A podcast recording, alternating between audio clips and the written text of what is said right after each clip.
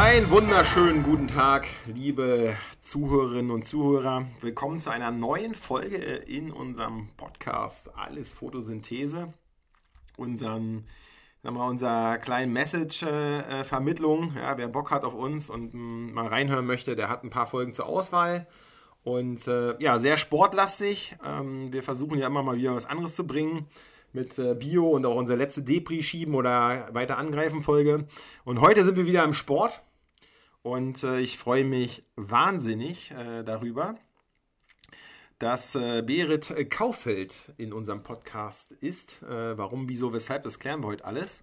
Ähm, aber seid gespannt. Ähm, ja, sehr, sehr interessante Persönlichkeit.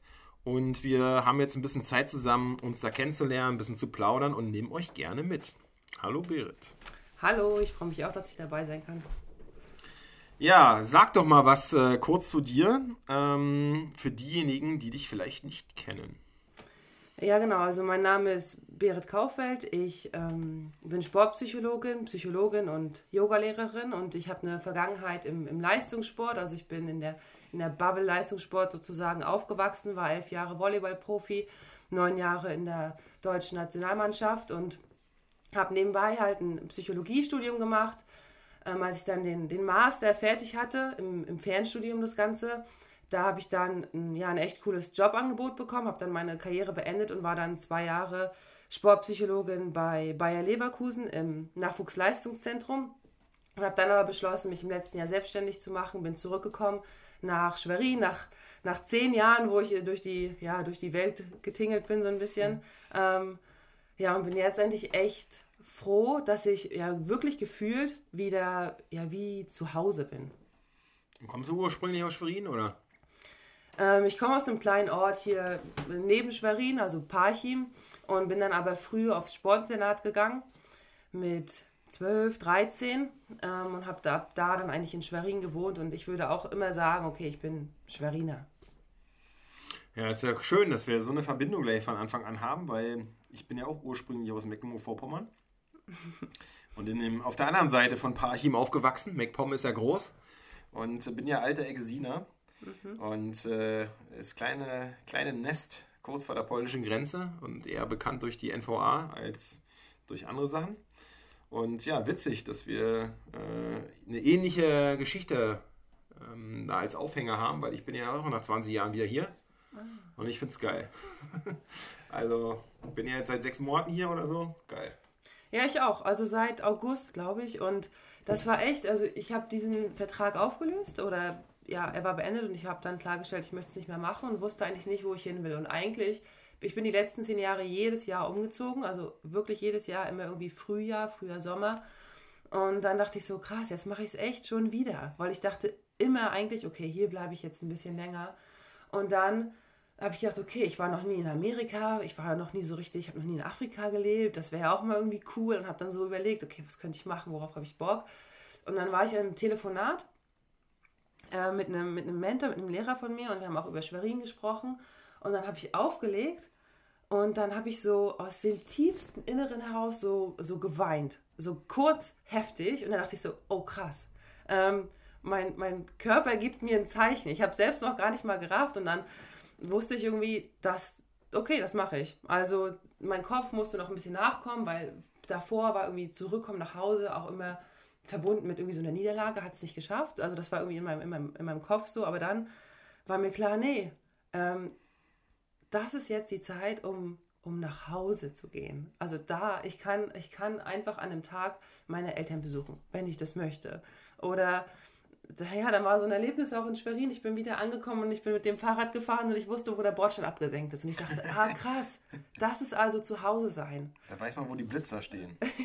ja, oder so. Ja, ja, so war das. Und jetzt ist es, ja. Ja, cool. Gut. Mhm. Also kann ich nur bestätigen, ähm, auch wenn der Winter hier hart war, aber das, tatsächlich war unsere strategische Entscheidung in, als Kernvorjahr zu sagen, okay, wir machen das mit dem Vegan-Ressort wer geht da hin? Da gab es erst noch eine andere Lösung und dann dachte ich mir, nee, ich habe da einfach irgendwie selber Bock drauf. Mhm. Und äh, fühle mich wirklich mega wohl. Und es ist auch nochmal ein anderer Blick drauf, weil man ist Ende der 90er weggegangen, weil die Perspektivlosigkeit einfach zum Greifen nah war. So, ne? Also ich war jetzt ja kein Sportler, mhm. aber klar war Abi und dann geht hier gar nichts halt so, ne? Und dann geht man nach Berlin und Berlin war damals ja sehr, sehr aufregend. Ne? Ja, heutzutage ist es ja auch nochmal relativ, aber man sieht es auch noch aus einem anderen Alter. Die Mieten waren billig. Ich bin zum Beispiel die ersten Jahre auch oft umgezogen, alle halbe Jahre. Und tatsächlich konnte man in Berlin erstmal alles regeln, wo man hin wollte, und dann hat man sich um die Wohnung gekümmert.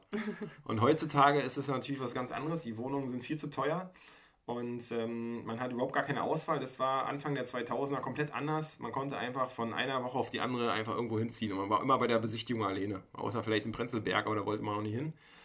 Und ähm, ja, das ist einfach, weiß nicht, ich fahre hier auch immer durchs Land und denke mir krass die Entschleunigung. Und äh, jetzt ist man aber auch natürlich, ne, man hat wer zwischendurch vielleicht nach MacPom gekommen und man hätte es immer als Niederlage empfunden, das, was mhm. du eben gesagt hast halt. Aber mhm. jetzt geht man hierher und man weiß, man baut hier einfach, jetzt hat, jetzt hat man überhaupt eine Message und mhm. eine Power, was aufzubauen.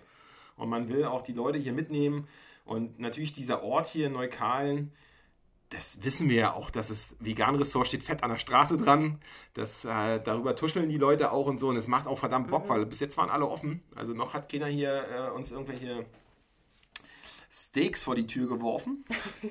Aber letztens lag ein Wurstpapier. Äh, ist ja an der Straße, ne? Wer da jetzt, weiß ich, seine Bockwurst auswickelt mh, hm, von der Fleischerei und das hier einfach aus dem Fenster schmeißt, das lag denn hier an der Straße. Aber ich verbuche das mal unter nicht Absicht, sondern der Wind hat es hierher getrieben. Aber Lirum Larum, ähm, dass man hier was aufbauen kann, das ist, glaube ich, das verbindende Element und das macht schon Bock. Ja, genau. Und dann dieses Gefühl von, ich bin ja jetzt ganz an, also ich bin nicht anders, ich bin die gleiche Person, aber ich habe jetzt was erlebt und das darf jetzt auch diese, diese Region, diese Menschen hier und das ist hier genau richtig. Ja, das habe ich jetzt auch das Gefühl. Witzig, das ist echt Echt gleich. Ja, wir haben ja ein bisschen Zeit, über das alles nochmal ein bisschen äh, zu sprechen und zu reflektieren, weil das, was sich jetzt zusammenführt, ist ja auch nochmal witzig. Jetzt haben wir den Hintergrund sogar äh, besprochen und jetzt haben wir ja den Versuch, den wir zusammen unternehmen, ist, du machst dein alles, dein, dein, deinen allerersten Seminaransatz mhm. Über ein paar Tage, den machst du hier im Vegan-Ressort. Mhm. Sag uns mal was dazu, was da die, die Idee dahinter ist. Mhm. Also es ist eigentlich schon länger eine Idee, schon länger irgendwie ein Traum. Ähm, war, ich weiß gar nicht, an welcher Ecke ich anfangen soll. Also was ich jetzt mache, ist halt oft, ähm, ich mache mach Coachings, vor allen Dingen mit Sportlern, auch mit Nicht-Sportlern oder Privatpersonen, ähm, ja auch teilweise mit, mit Unternehmern ähm, im Gruppenkontext, im Einzelkontext und das ist halt immer irgendwie so ein bisschen verteilt. Also mal, mal eine Woche, im Ein-Wochen-Rhythmus, manchmal im Zwei-Wochen-Rhythmus. Und ich habe gemerkt, okay, es ist cool, lange mit denen zu arbeiten, also über eine Saison hinweg oder so. Und wir können da richtig was verändern. Wir können richtig das, das Bewusstsein erhöhen oder ja, dass, dass sie die Welt so ein bisschen anders sehen. Und dann habe ich aber gemerkt, ich würde eigentlich gerne tief eintauchen. Länger mit denen zusammen sein. Auch ich, ich selber, dass ich, dass ich tiefer in diese Leute eintauche und ja, dass wir wie was bewegen können. Das ist halt in so einem Retreat-Ansatz ähm, optimal. Und was ich mir da halt auch vorstelle, ist, okay, ich mache jetzt halt Coachings, psychologisch, alles gut. Ähm, ich mache Yoga-Stunden, ähm, total leidenschaftlich, weil ich halt weiß, wie viel das für mich irgendwie, wie viel mir das gegeben hat. Und das dann aber auch zusammenpacken zu können, weil ich halt weiß, wie gut das zusammenpasst. Weil ich das, also das gehört zusammen in meinem Kopf. Weil du einerseits ähm, hast du das, erarbeitest du das im Kopf, durchdenkst das, durchdringst das, hast ein Aha-Erlebnis, aber das dann, dann in Bewegung zu bringen, in, in Yoga, also in deinen Körper reinzulassen, ja, das macht es eigentlich dann erst so richtig rund. Und das ist halt möglich, wenn du, ja, wenn du dir Zeit dafür nimmst und zu so, einem, zu so einem Retreat kommst. Ich glaube, das ist es. Und zum Retreat kommen heißt, äh, wir starten hier den allerersten Premierenversuch. Ja? Berit äh, wird im Juli, mhm. Anfang Juli, mhm. ihr erstes Sportler-Retreat mhm. ähm, hier machen im Vegan-Ressort und danach nochmal für Nicht-Sportler auch ein Retreat. Ja. Und wir gucken mal, wie da die. Ne? Also, das ist an der Stelle Werbung ohne Bezahlung. freiwillig aus Überzeugung. Das sage ich ja hier auch für den offiziellen Part. Ähm, genau, das, damit hoffen wir, dass wir den nach Lockdown-Zeit damit auch äh, gut begleiten können, indem wir auch unser Vegan-Ressort für Bildungsmaßnahmen oder für so eine äh, Retreat-Ideen und Ansätze auch öffnen. Und da freuen wir uns ganz besonders, dass du dich da traust, das hier zu machen. trauen. Das ist so, es hört sich so an, als müsste ich da irgendwie großartig mich irgendwie überwinden, weil das ist ja eigentlich eh das, was ich, was ich machen wollte. Also ich bin halt super froh, dass ich das hier auch gefunden habe und dass es so, ja, dass es irgendwie auch einfach passt. Ja, trauen ist ja manchmal, das ist ja wie mit jedem, der bei uns ein Catering ordert, der oder die muss ja mal damit leben. Ne? Stell dir vor, du bestellst für 30 Leute Essen ins Büro mhm. und bestellst rein veganes Essen. Mhm. Ja, oder machst hier einen Ausflug, ein Seminar, Urlaubsreise. Also jeder muss irgendwie, es ist nicht selbstverständlich, äh, weiß ich, zu www.book.com, äh, wie die auch immer heißen, mhm. äh, da einfach was einzuhacken und dann macht man da eigentlich eine, eine, ganz schnöde Dienstleistung, die man in Auftrag gibt und dafür bezahlt man halt. Ne? Hier ist schon noch immer noch die Hürde, wir sind ja noch nicht in der Mehrheitsgesellschaft, dass alle vegan leben, dass das ja nur vegan hier geht ja? und nur mit Essen, was jetzt für uns persönlich cool ist. Aber das ist immer noch eine Herausforderung für diejenigen, die dann natürlich äh, mit anderen wieder arbeiten. Und von daher sage ich, äh, gut, dass du dich traust. Ne? Ah ja, ey, weißt du, darüber habe ich noch nie nachgedacht. Ich, ich also jetzt sprichst du das so explizit an, aber ich habe noch nie, ich habe, während ich das Ganze aufgebaut habe, nie daran gedacht, dass jemand absagen könnte, weil es veganes Essen gibt. Wirklich. Weil letztendlich, äh, also in meiner Bubble, finden das alle cool, wenn es, wenn es gutes veganes Essen ist. Ähm, ich keine Ahnung, ob es eine Bubble ist oder ob es einfach die Welt ist. Ähm, die Sportlerwelt, in der ich, äh, in der ich irgendwie bin, aber das ist, ich dachte eher, dass es was ist, womit was ein Grund mehr ist zu kommen. Ja, das ist ja gut. Es ja. Äh, ist ja auch gut, dass die vegane Bewegung so groß wächst, dass sie natürlich genau das ermöglicht. Ne? Das wäre vor Jahren vielleicht nicht so selbstverständlich. Mhm. Äh, das, ist, das ist ja auch gut. Das, deswegen muss man es ja persönlich auch wohlwollend annehmen, äh, dass wir so eine Situation mittlerweile schon haben. Ne? Ich wollte jetzt auch damit beschreiben, dass es bestimmt noch einige gibt, die ab und zu mal überlegen, ah, fahren wir da hin, nur vegan nicht essen, kann etwas. Ich glaube, wenn man hier war und auch unsere Küchenqualität kennengelernt hat und die, die mhm. das auch schon kennen aus Berlin und aus den verschiedenen Sportzusammensätzen, auch die, die schon im Oktober hier waren, ich glaube, da stellt sich die Frage auch nicht. Da, da können wir auch selbstbewusst mit umgehen. Aber trotzdem ist es ja vielleicht immer noch so ein bisschen Restrisiko, in deinem Falle nicht. Ja? Mhm. Du hast da gar nicht drüber nachgedacht, das war dir auch wichtig. Ähm, dass es mit dem Essen so in die Richtung geht. Und äh, von daher freue ich mich auf jeden Fall, dass, ähm, dass ihr hier seid und hoffe inständig, dass diese Corona-Situation bis dahin so gelöst ist, dass wir hier ähm, das hinbekommen. Ne? Weil dass die, dass die Häuser hier alle freistehen und dass irgendwann mal ein Konzept dazu kommen muss oder die Freigabe, dass die Leute, weil unsere Häuser haben ja auch eigene Bäder und eigene Toiletten mhm. und so, aber dass man natürlich auch zusammensitzen kann. Ne? Wir, mhm am Lagerfeuer, beim Essen. Ne? Das, das Seminar lebt ja nicht nur von den Inhalten, sondern auch von der ganzen Gruppendynamik. Ja. Auf jeden Fall, ja, total. Ich hab, möchte auch eine kleine Gruppe, sodass da auch echter Austausch dann entstehen kann. Und äh, wir begrüßen das ja aus unserer Vergangenheit und ich war, bin, habe ja selber jahrelang Jugend- und Erwachsenenbildungsarbeit gemacht für die Gewerkschaft. Äh, das war das, das, das war immer ein Highlight. Seminare machen, das war inhaltlich immer gut, aber das eigentliche zweite Seminar haben wir das immer genannt, ne? wenn Leute sich gut mögen, verstehen, abends zusammensitzen, nochmal reden und so, das, das hat es immer ausgemacht. Mhm. Deswegen ist reine Online-Seminare und Online-Konferenzen und so, das ödet mich zum Beispiel persönlich an. Ne? Mhm.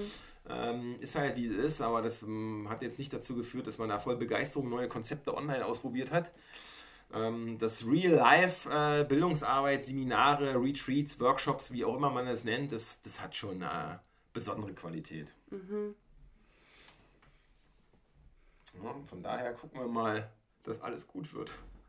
Ja, und vielleicht auch noch zu dem Thema, ich glaube, man kann nicht authentisch Yoga machen und Ernährung mit Fleisch anbieten. Okay, vegetarisch kann ich mir schon vorstellen, aber jetzt, dass du sagst, okay, wir machen jetzt hier schön Yoga, wir gehen in uns und wir werden jetzt ganz bewusst ähm, und dann zu sagen, ja, okay, und jetzt kriegst du eine Kohlroulade, aber denk nicht drüber nach, wo die herkommt. also du, du guckst ja automatisch tiefer ins Essen.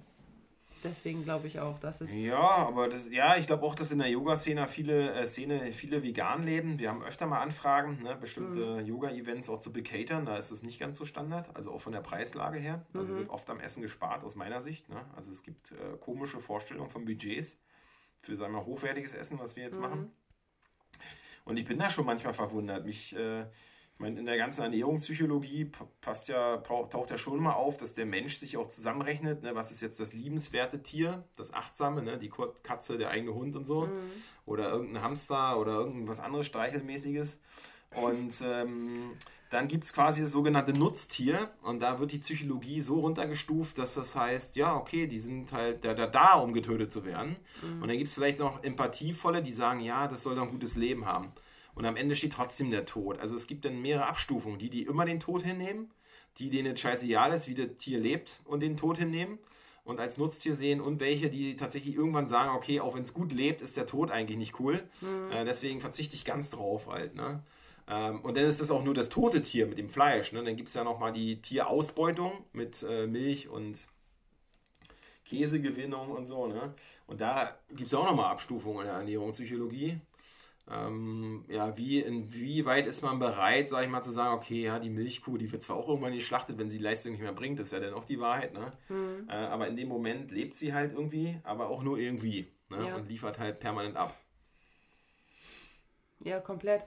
Ähm, also ich gehe jetzt auch nicht rum und missioniere irgendwen, weil irgendwie habe ich dafür auch gar nicht das Know-how, aber ich habe für mich ganz klar also ich habe das schon immer, nicht, nicht schon immer, aber ich habe dann schnell ein Gefühl dafür gekriegt, dass ich das so machen will. Und es hat dann halt sein, seine Zeit gedauert, bis ich dann irgendwie gesagt habe, dann wirklich in so einer Mannschaft zu sagen, wo niemand irgendwie vegetarisch, vegan ist, zu sagen, ähm, nee, ich, ich esse jetzt kein Fleisch. Und dann fragen die ja, wieso denn? Und dann war natürlich jede schlechtere Leistung, war dann, ja, muss man ein bisschen, muss man wieder ein bisschen reinhauen oder, oder so Sachen. Das ist, ist gar nicht mal so einfach, bis man da wirklich auch klar für sich selbst wird. Also wenn ich, wenn ich mir selbst richtig klar bin, ja, ich will das und ich bin mir sicher, dann merken das auch die anderen irgendwie schneller. Aber so, solange man da irgendwie noch so ein bisschen in so einer Schwebe ist, finde ich das auch schwierig.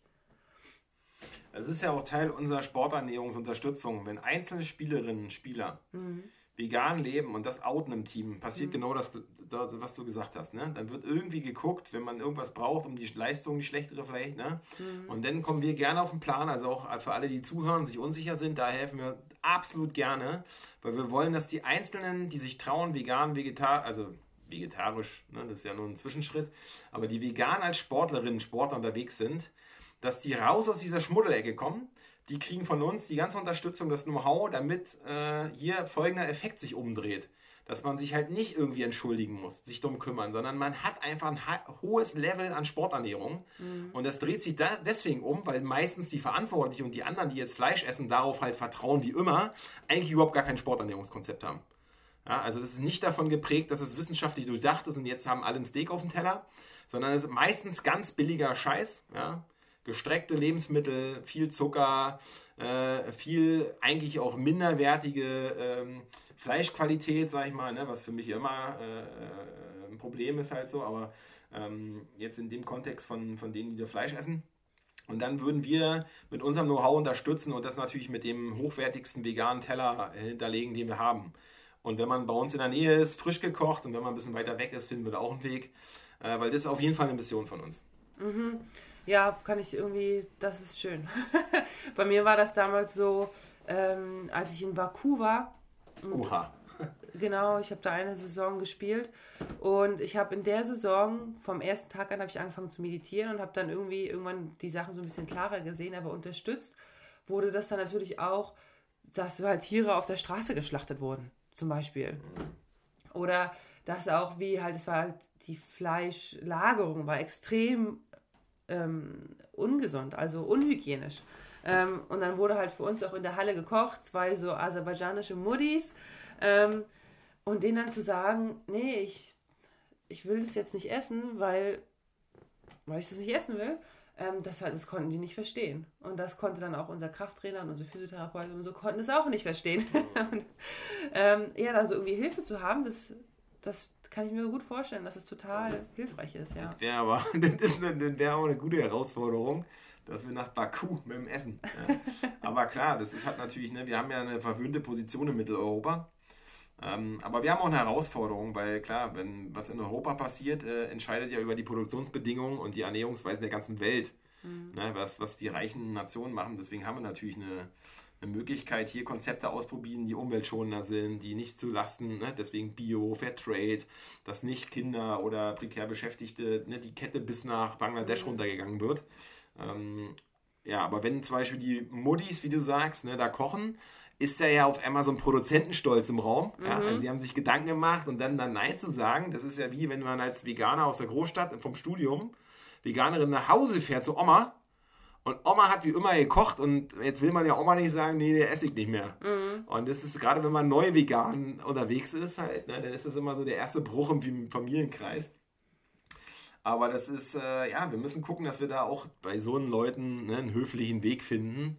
Äh, und sie versuchen auch dafür zu begeistern, mal ein paar andere Sachen ausprobieren. Ne? Das wäre ja dann, also ich sag mal, so richtig hart dagegen würden wir ja nur gehen, wenn jetzt jemand richtig gemobbt wird dafür. Dann kriegt er auch vollen Support. Ja?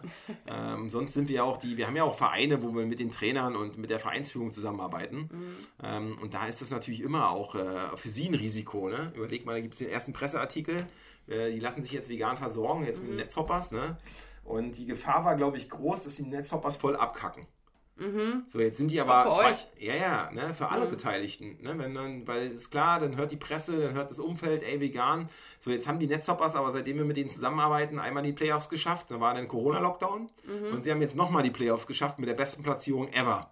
Geil. Und, und Pokalfinale. Ja. So, ne, und äh, jetzt können wir natürlich sagen, du, unser Anteil, der ist ein bisschen ne, mhm. minimal, da gibt es ganz viele andere Faktoren. Aber erstmal ist beruhigend, auch wenn man es natürlich weiß, aber in die ich sag mal, in diese Hater-Welt nach außen, dass äh, hier kein, An also kein Angriffspunkt äh, besteht. Ja. Ne? Und äh, ja, von daher kann man sagen, ähm, mit dem Konzept kann man natürlich immer äh, angehen. Und wenn man sich jetzt auskennt in dem Thema und man ist jetzt nicht von Hatern dadurch setzt, dann weiß man auch, dass eine gut getimte Sporternährung einfach auch einen Unterschied macht. Und ähm, da spielt es manchmal mit vegan und Fleisch, also wenn ich gar keine Ernährungskonzepte habe als Sportlerin, mhm. dann äh, ist es sowieso blöd. Wenn ich dann eins hätte mit Fleisch, ist immer noch besser als gar keins zu haben. ja, und für uns wäre das Optimum, das Fleisch dann noch wegzulassen. Aber das, ähm, das ist eher, glaube ich, nochmal die Frage, dass Sporternährung eigentlich nicht so einen Stellenwert an sich hat im mhm. Profiteam. Weiß nicht, wie das über die Jahre auch außerhalb von Baku bei dir war. Ja, also ich, mich, was mich schon früher gewundert hat, war, dass ja selbst in dem, in der, auf dem Sportinternat, wo ich war, dass es extrem schlechte Ernährung gab. Selbst jetzt gehe ich da, also wenn ich, also ich gehe da natürlich nicht mehr essen. Wo warst du beim VCO oder? Ähm, nee, ich war in Schwerin. Ah. Genau. Ähm, und das ist, da sind halt nur Sportler auf diesem Internat und die Verpflegung ist echt mangelhaft. Ich weiß noch, wie wir uns damals gefreut haben, als es endlich Kölnerbrötchen gab und die immer sofort weg waren. Also das ist schon krass, dieses, dieses, dieses Level. Und sonst die Vereine, ich meine, Italien, also natürlich mit Fleisch, mit Käse, ähm, aber qualitativ hochwertig, wie wir da verpflegt wurden. Ähm, Polen auch sehr fleischlastig, eher ungesund, würde ich sagen. Aber in Polen war das Coole, dass die eigentlich viele vegane Restaurants hatten. Also das habe ich als sehr, das habe ich im Kopf. Wo, wo hast du gespielt man, in Polen? Ähm, Breslau. Mhm. Ähm, für Impel Wrocław. Ähm, und Frankreich, naja, ganz viel Fisch. Aber Breslau ist ja eine riesen Studentenstadt, oder? Ja. Weil in Warschau gibt es auch eine fette Szene, das wissen wir. Ja. Und äh, kann ich mir vorstellen, Danzig war, da war ich mal vor ein paar Jahren, war ja. okay so, so lala. Aber Breslau kann ich mir, war ich auch mal, vor Ewigkeiten, vor 20 Jahren mal. Ja. Da war noch nichts mit vegan, aber heute kann ich mir nee? das gut vorstellen. Doch, doch, da war auch, ich erinnere mich ja noch am Marktplatz, war ein riesiges, zweistöckiges so Restaurant, ein komplett vegan, so ein bisschen sogar veganer Mittagstisch und du wirst, ähm, so kannst vorbeigehen, kannst dir aussuchen, was du willst. Also so richtig für jedermann, aber einfach alles vegan. Ja, das war jetzt von den, wenn ich es jetzt mir überlege, von den Stationen, war da vegan in Polen am einfachsten. Okay, ja, cool.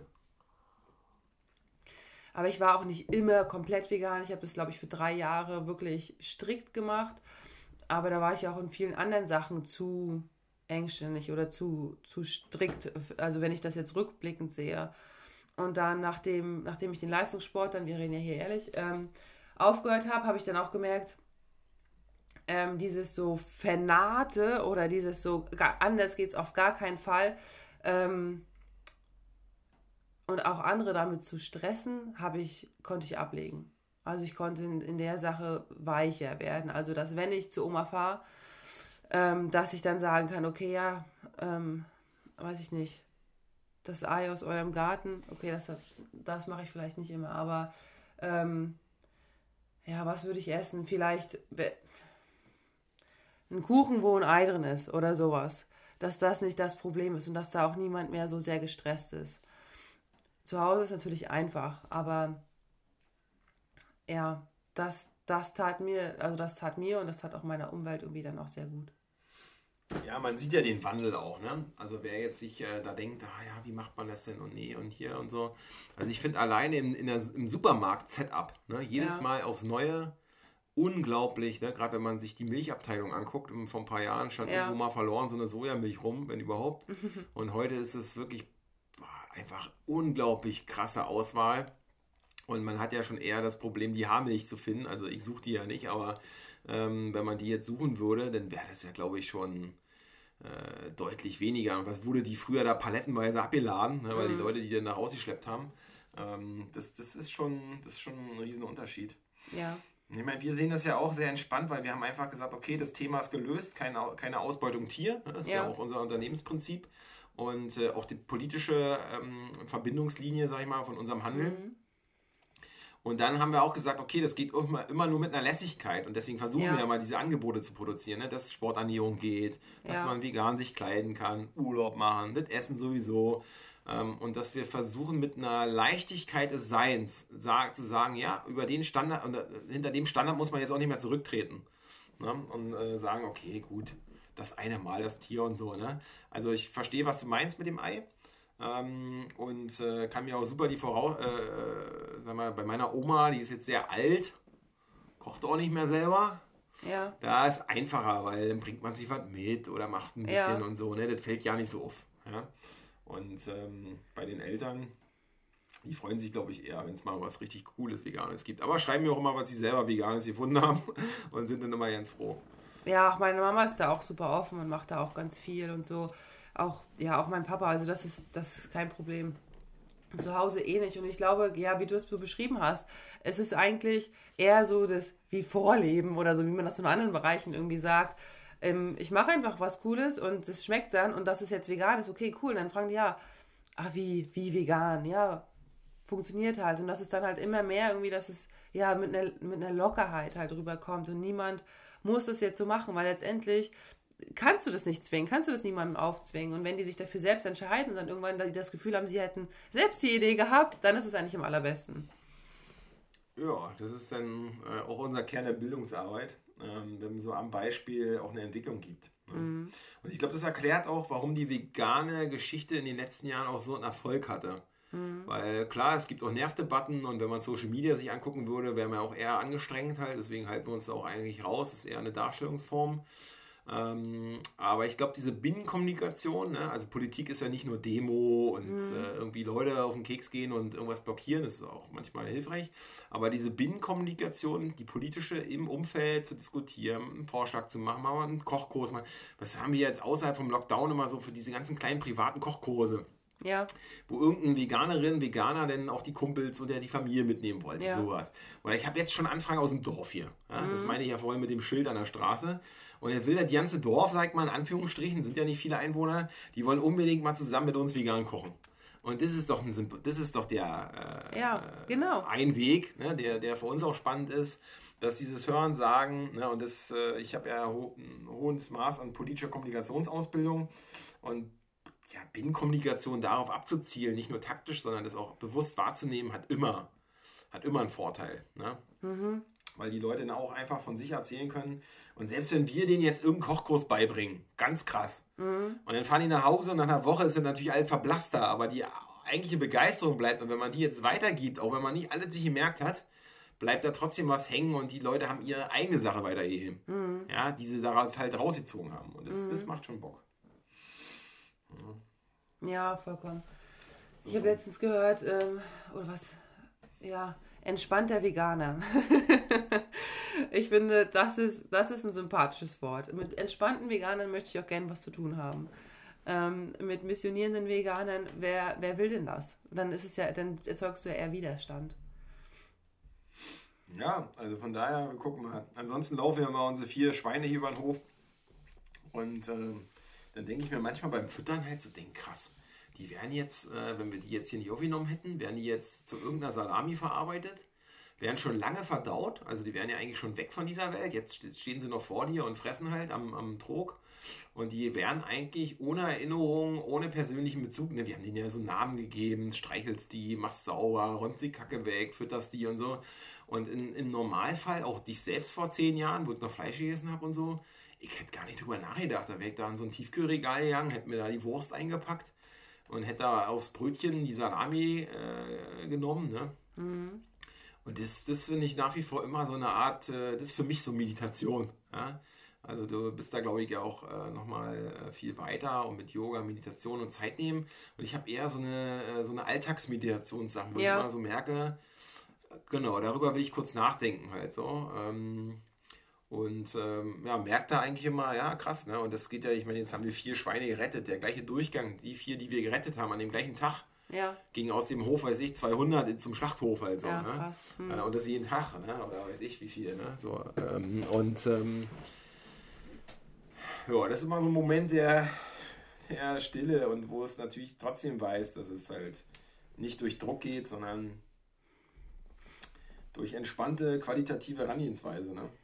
Ja, und du hast jetzt auch so über so größere gesellschaftliche Themen, aber weißt du, wenn ich, ich mir fällt es irgendwie leichter, also nicht gesellschaftlich, sondern tiefer zu blicken oder in mich oder auch vielleicht in eine andere Person. Und dann denke ich mir, wenn ich in dieses Essen schaue, dann esse ich ja tot. Also, weißt du, das ist ein Lebewesen, das ist gestorben und ich esse was Totes und erhoffe mir dadurch, glücklicher zu leben. Also, das ist ja irgendwie ein, gefühlt, ist es ein, Widerspruch. Also, mhm. ich, ich weiß, okay, Fleisch versorgt dich auch mit, mit, mit irgendwas, keine Ahnung. Aber wenn es jetzt, wenn du ein bisschen tiefer guckst als jetzt nur die, die die Nährstoffe oder so, sondern was macht es denn vielleicht mit deinem, mit deinem Geist, mit deiner Seele, wenn du was isst, was tot ist? Das kann dir da keine Lebendigkeit schenken. Also das ist irgendwie auch so ein Gedanke, den ich habe dazu. Ja, vor allen Dingen, ich finde ja mal interessant, die letzten, die letzten Atemzüge von demjenigen Lebewesen, was denn auf deinem Teller sitzt. Und wenn du dann über ganz viel Nachhaltigkeit, über Bewusstsein, Meditation redest und du würdest jetzt Fleisch essen. Ja. Der Bruch ist wirklich echt hart, weil gerade. Das meinte ich man, ja vorhin. Ja, ja, genau. Man hat ja. Man hat vielleicht noch vor Augen, ja, die grasen vielleicht noch irgendwo ganz glücklich. Aber ich finde, ne, wenn man die Schlachthausprotokolle jetzt, äh, das ist ein Buch ne, von der mhm. schwedischen äh, Tierärztin, die das, äh, nie, also die wurde zu so einem Schlachthof versetzt und als Veterinärin und beschreibt das in so Tagebüchern, was sie das, was was mit ihr macht. Halt mhm. so, ne? Und das finde ich total interessant, weil ähm, sie halt diese letzten Stationen des Lebewesens beschreibt. Und dann geht es nicht mehr um irgendwas artgerecht, also artgerecht ist sowieso nur die Freiheit, ne? aber um, um irgendwas zusammengebogenes, sondern es ist knallharte, hässlichste Realität. Mhm. Und nur noch ein Prozess, der technisch ausgefeilt ist ja. und auf effizient und Verdienen des äh, Schlachthofbetriebes und der Fleischindustrie.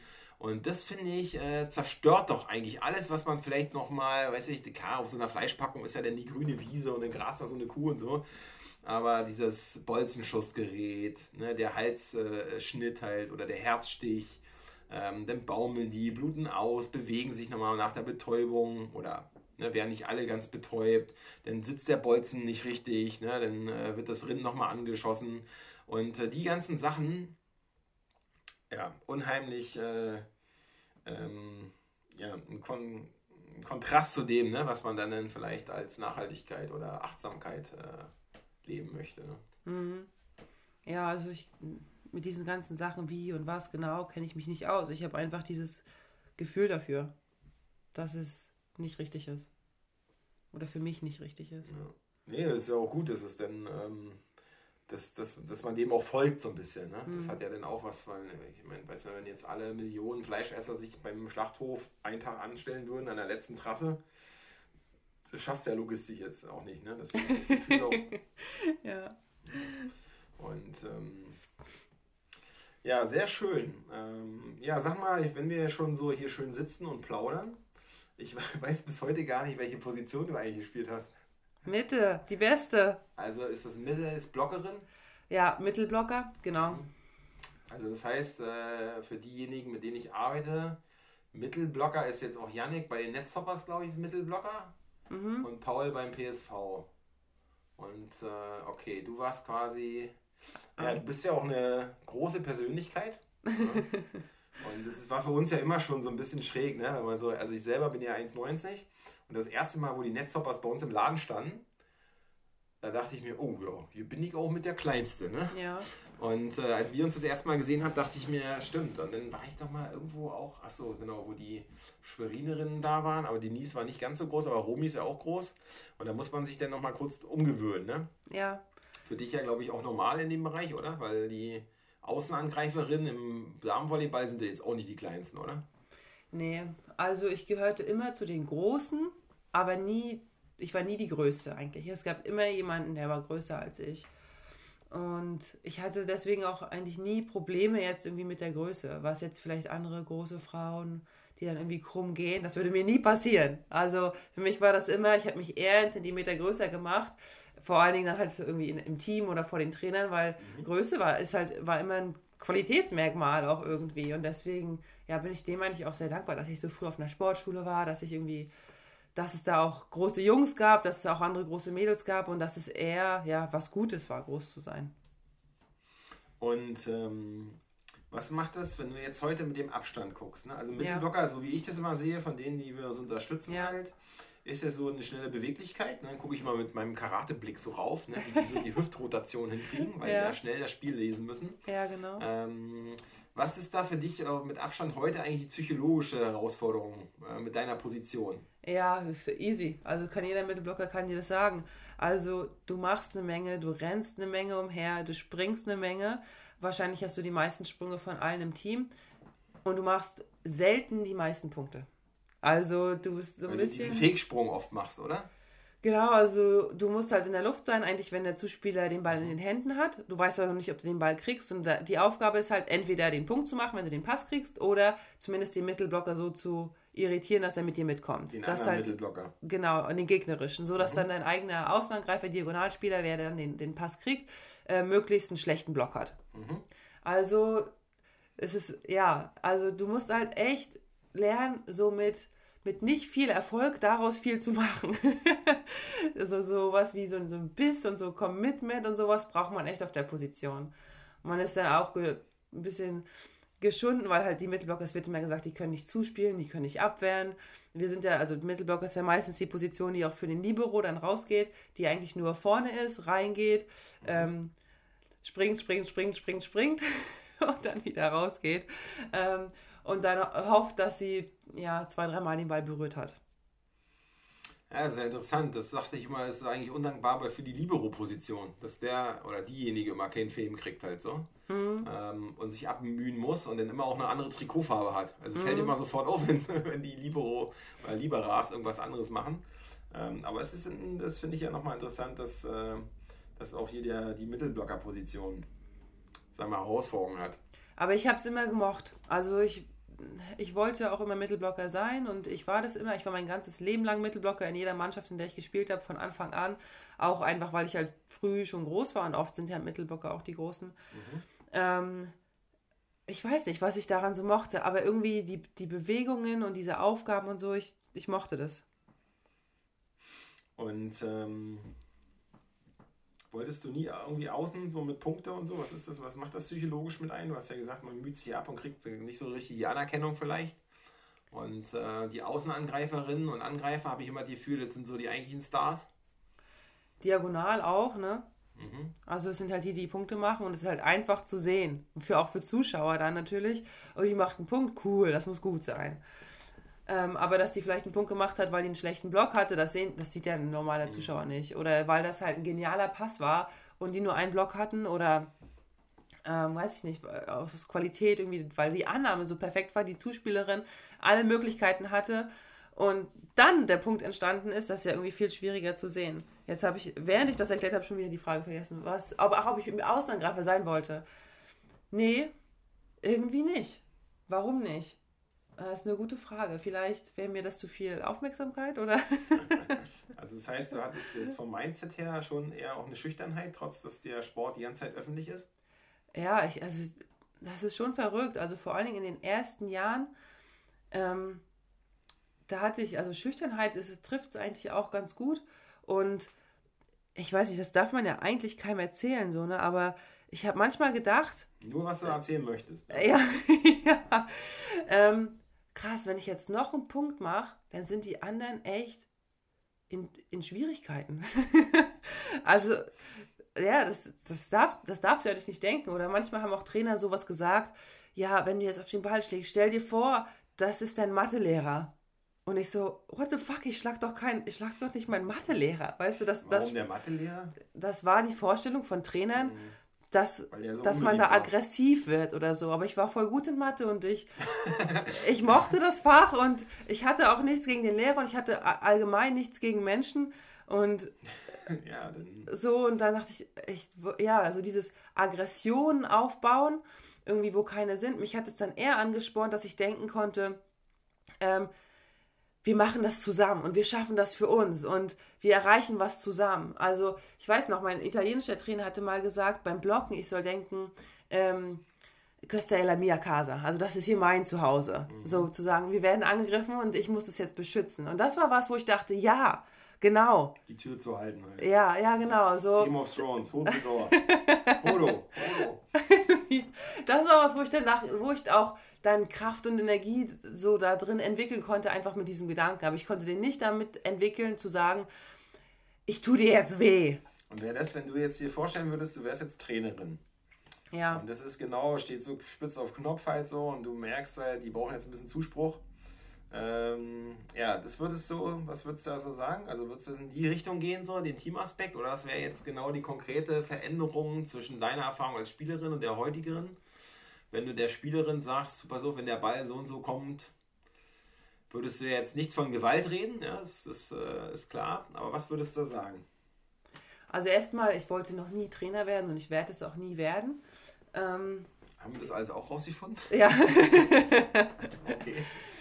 Ähm, aber ich kann mir trotzdem vorstellen, was ich sagen würde. Und für mich, ähm, ich würde das, also ich für mich, ne, weil ich würde es wahrscheinlich, wahrscheinlich würde, könnte ich das niemandem so sagen, aber für mich ist es so eine, wie eine Erfahrung machen. Und wie, wie weit ist denn meine Grenze? Wie hart kann ich denn schlagen? Also, wie kann ich mich denn hier erfahren?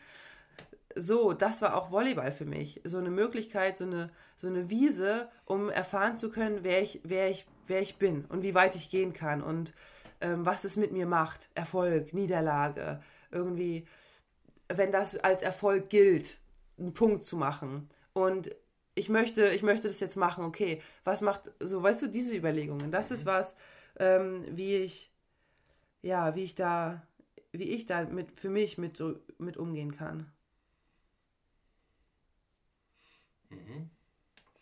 Also ich würde es übersetzt bei uns, ne, wenn ich das immer mal reflektiere, würde ich auch sagen, dass wir, der Erfolg wäre die Summe, die Summe aller positiven Fähigkeiten, die jeder Einzelne bei uns im Team hat und das die Aufgabe ist von denjenigen, die das ein bisschen managen müssen, das rauszufinden und zu betonen.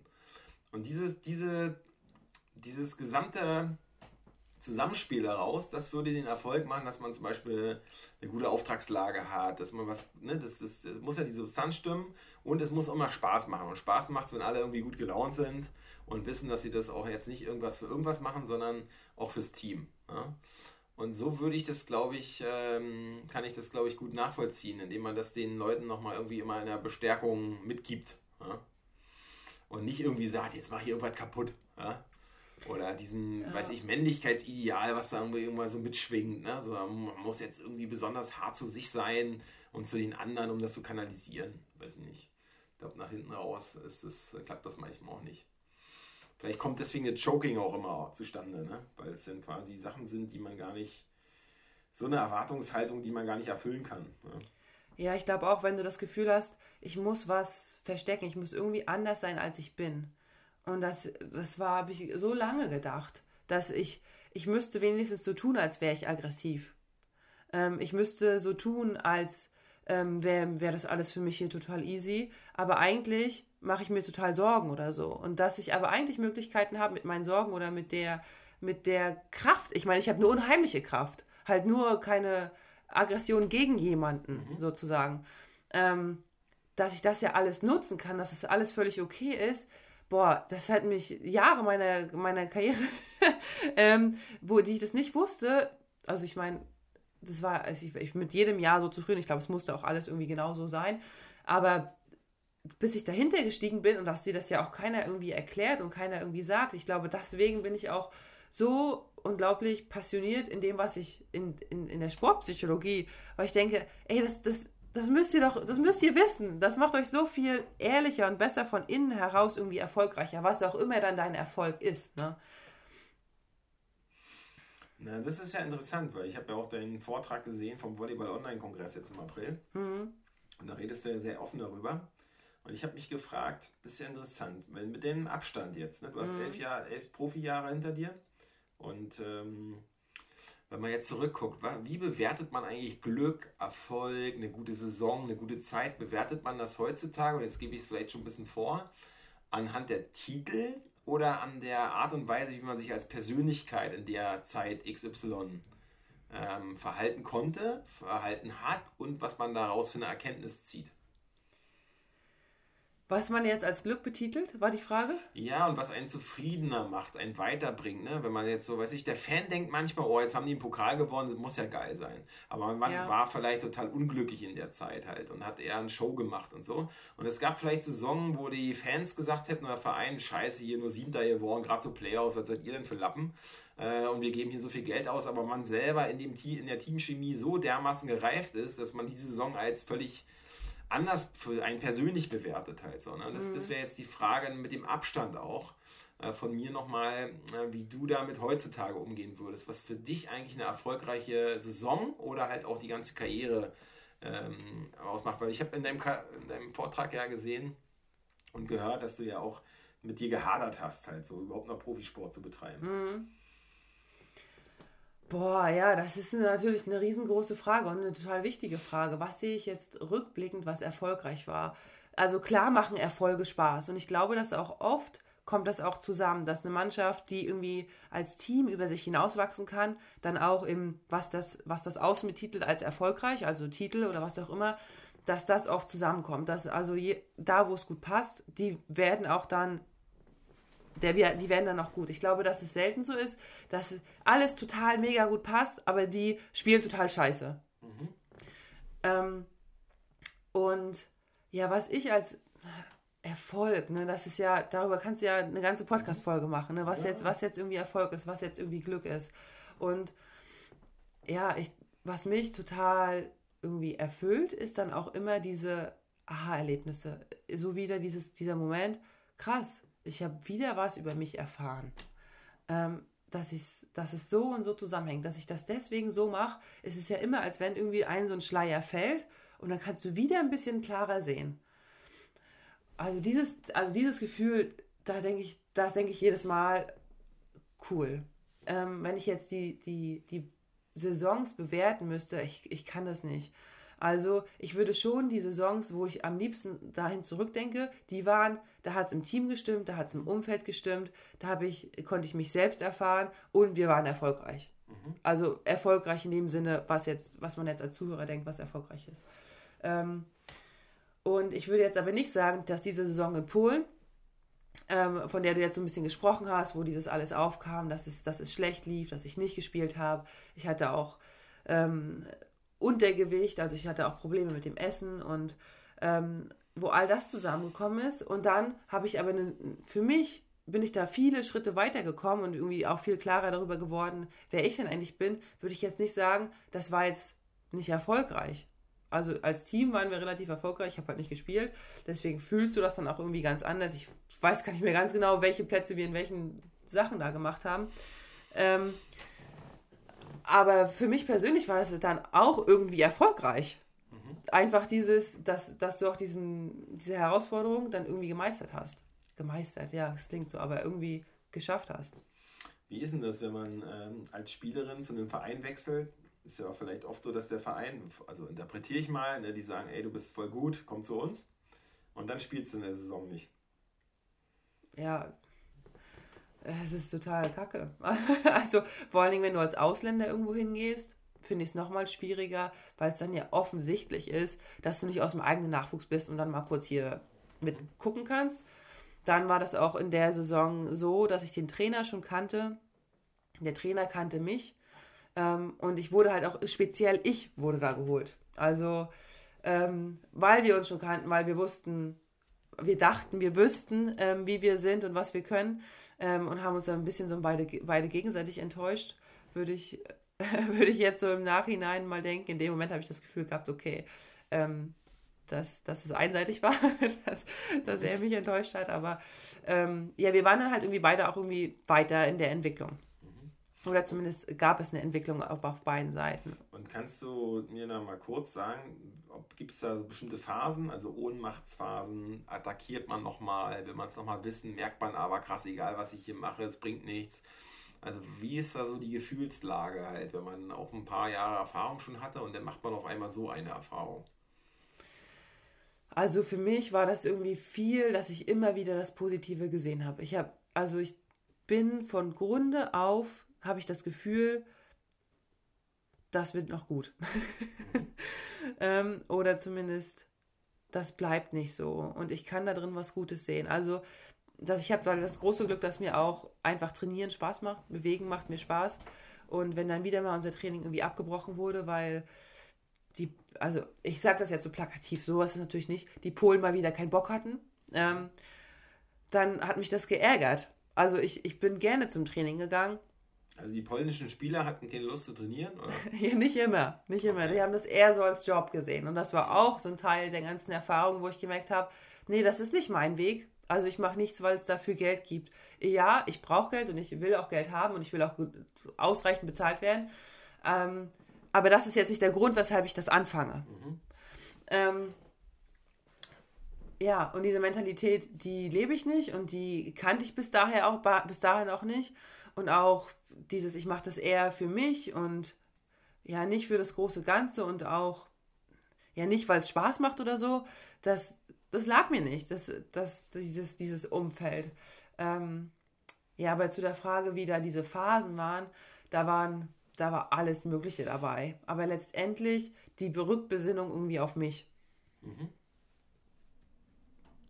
Ja, ich finde das total wertvoll, weil ich kenne das von meinem Job als Nicht-Profisportler, aber ich äh, sind ja auch nur wenige Teile der Bevölkerung Profisportlerinnen und Profisportler. Also wenn du was machst, wo du wirklich alles vergibst halt, so was du wirklich als absolut sinnvoll erachtest. Das ja. war mein, meine Überzeugung aus einem Ne, ich habe als Gewerkschafter angefangen, weil ich mich gewehrt habe im Betrieb gegen Ungerechtigkeiten. Dann habe ich das als Job gemacht und das war einfach mein Leben. Ja. Und dann ging es auch nur steil bergauf, weil wir hatten coole Projekte, gute Leute. Man wurde so ein bisschen hochgelobt und hat das alles gemacht. Und bis irgendwann der Bruch kommt, wo du ja natürlich hinter die Kulissen guckst, wo du auch merkst, da ist so viel Fake, ähm, da wird äh, viele andere Suppen gekocht und so. Ne? Eine Zeit lang muss man auch dabei sein, um das ein bisschen, dann mhm. reift man auch selber mehr und sich das einzugestehen, dass es halt mit dem bisherigen auch nochmal anders, äh, man muss es auch nochmal anders sehen, das ist auch ein verdammt schwieriger Weg. Ne? Bis hin zu, dass, man, dass die eigentliche Freude und die Gestaltung immer mehr weggeht und immer mehr Frust und mehr Konflikt dazu kommt. Mhm. Und äh, man sich aber immer weniger anpassen will, weil man merkt, irgendwas läuft doch hier auch scheiße, obwohl man es noch gar nicht versteht. So, ne? Genau. Und deswegen kann ich das absolut, das würde ich eigentlich als Botschaft auch an die Zuhörerinnen immer haben dieser Prozess ist unendlich wertvoll, auch wenn er in dem Moment sehr, sehr schmerzvoll ist. Man weiß gar nicht, woher die Backpfeifen eigentlich kommen oder man weiß gar nicht, dass man hat manchmal auch alles nicht so selbst in der Hand und das frustriert einen noch mehr und ähm, man will das irgendwie mit Druck machen, aber diesen Prozess zu erleben und ähm, den mit sich zu reflektieren, ist unglaublich wertvoll im Leben, ja, weil das einmal durchgemacht zu haben, auch diese sogenannten Niederlagen, die vielleicht entstehen, ne? ähm, im Endeffekt sind sie keine, äh, je nachdem, was man daraus macht. Und das muss ich sagen, hat mich zum Beispiel bei deinem Vortrag total mitgenommen. Mhm. Konnte mich da super reinfühlen. Und die Momente, wo auch meine hochlobenden, sag mal, Vorgesetzten, die immer gesagt haben, ja, ganz toll, ganz toll, ja, super und so, ne? Und dann gibt es Situationen, wo die sagen, ey, wir sind hier total unzufrieden, du musst jetzt hier, wir wollen dich jetzt hier gerne abwickeln, ja? Äh, dann denke ich mir, ja, äh, genau, ihre Taktik und das, was dazu geführt hat und diese Konflikte. Und das berührt mich jetzt im Persönlichen gar nicht, weil ich bin auch schon weiter. Ich weiß, ja, ich glaube euch sowieso nicht mehr die und die Sachen. Mhm. Ja, auch die sind quasi völlig äh, in einem anderen Szenario gesetzt. Ähm, und das hat am Endeffekt geholfen, dass man nicht, man darf ja nie als gebrochener, äh, als gebrochene Persönlichkeit rausgehen, weil andere einen dazu machen. Ja. ja, aber an den Punkt zu kommen, so dieses Reflektierte, was du jetzt angesprochen hast, das ist ja gar nicht so einfach, weil also ich kenne es jetzt aus dem Leistungssport und ich glaube mal, dass es in deinem Umfeld genau ähnlich war. Du lebst halt in so einer Blase, wo das halt so ist. Mhm. Also ich bin, ich habe seit ich elf bin, habe ich Volleyball gespielt und jeden Tag trainiert. Am Anfang, die ersten zwei Jahre vielleicht viermal die Woche. Aber dann, ab ich da, wo ich ab 13, wo ich auf der Sportschule war, jeden Tag zweimal, morgens und abends. Mhm. Und alle Trainer, alle Spieler, für die ist Erfolg, wenn du gewinnst, für die ist es gut, wenn du dann den Medizinball weiter werfen kannst, wenn du dann bei, der, bei dem Sprungtest ein bisschen höher springst, das ist dann Erfolg. Und wenn da gar nie auch wirklich gefragt wird, irgendwie, wer bist du oder wie geht es dir denn wirklich oder wie hast du diese Herausforderungen erlebt oder wie möchtest du damit umgehen, dass du überhaupt mal anfängst, darüber nachzudenken, dann ist das so normal, dass, weiß ich nicht, dass, dass es total schwierig ist, da auszusteigen. Und das, ist, das, das bleibt halt auch über Jahre immer wieder irgendwie, das bleibt halt so erstmal. Mhm. Und das, das fand ich, das kann ich halt jetzt erst so richtig sehen, dass diese ganze Welt so ist, also diese Leistungssportwelt und ich denke mal dann jede Hochleistungsgesellschaft irgendwie, ähm, Umgebung, dann ja auch ganz ähnlich ist und dann da reinzugehen und sagen zu können, ey, weißt du was, das ist gar nicht so, wie du denkst.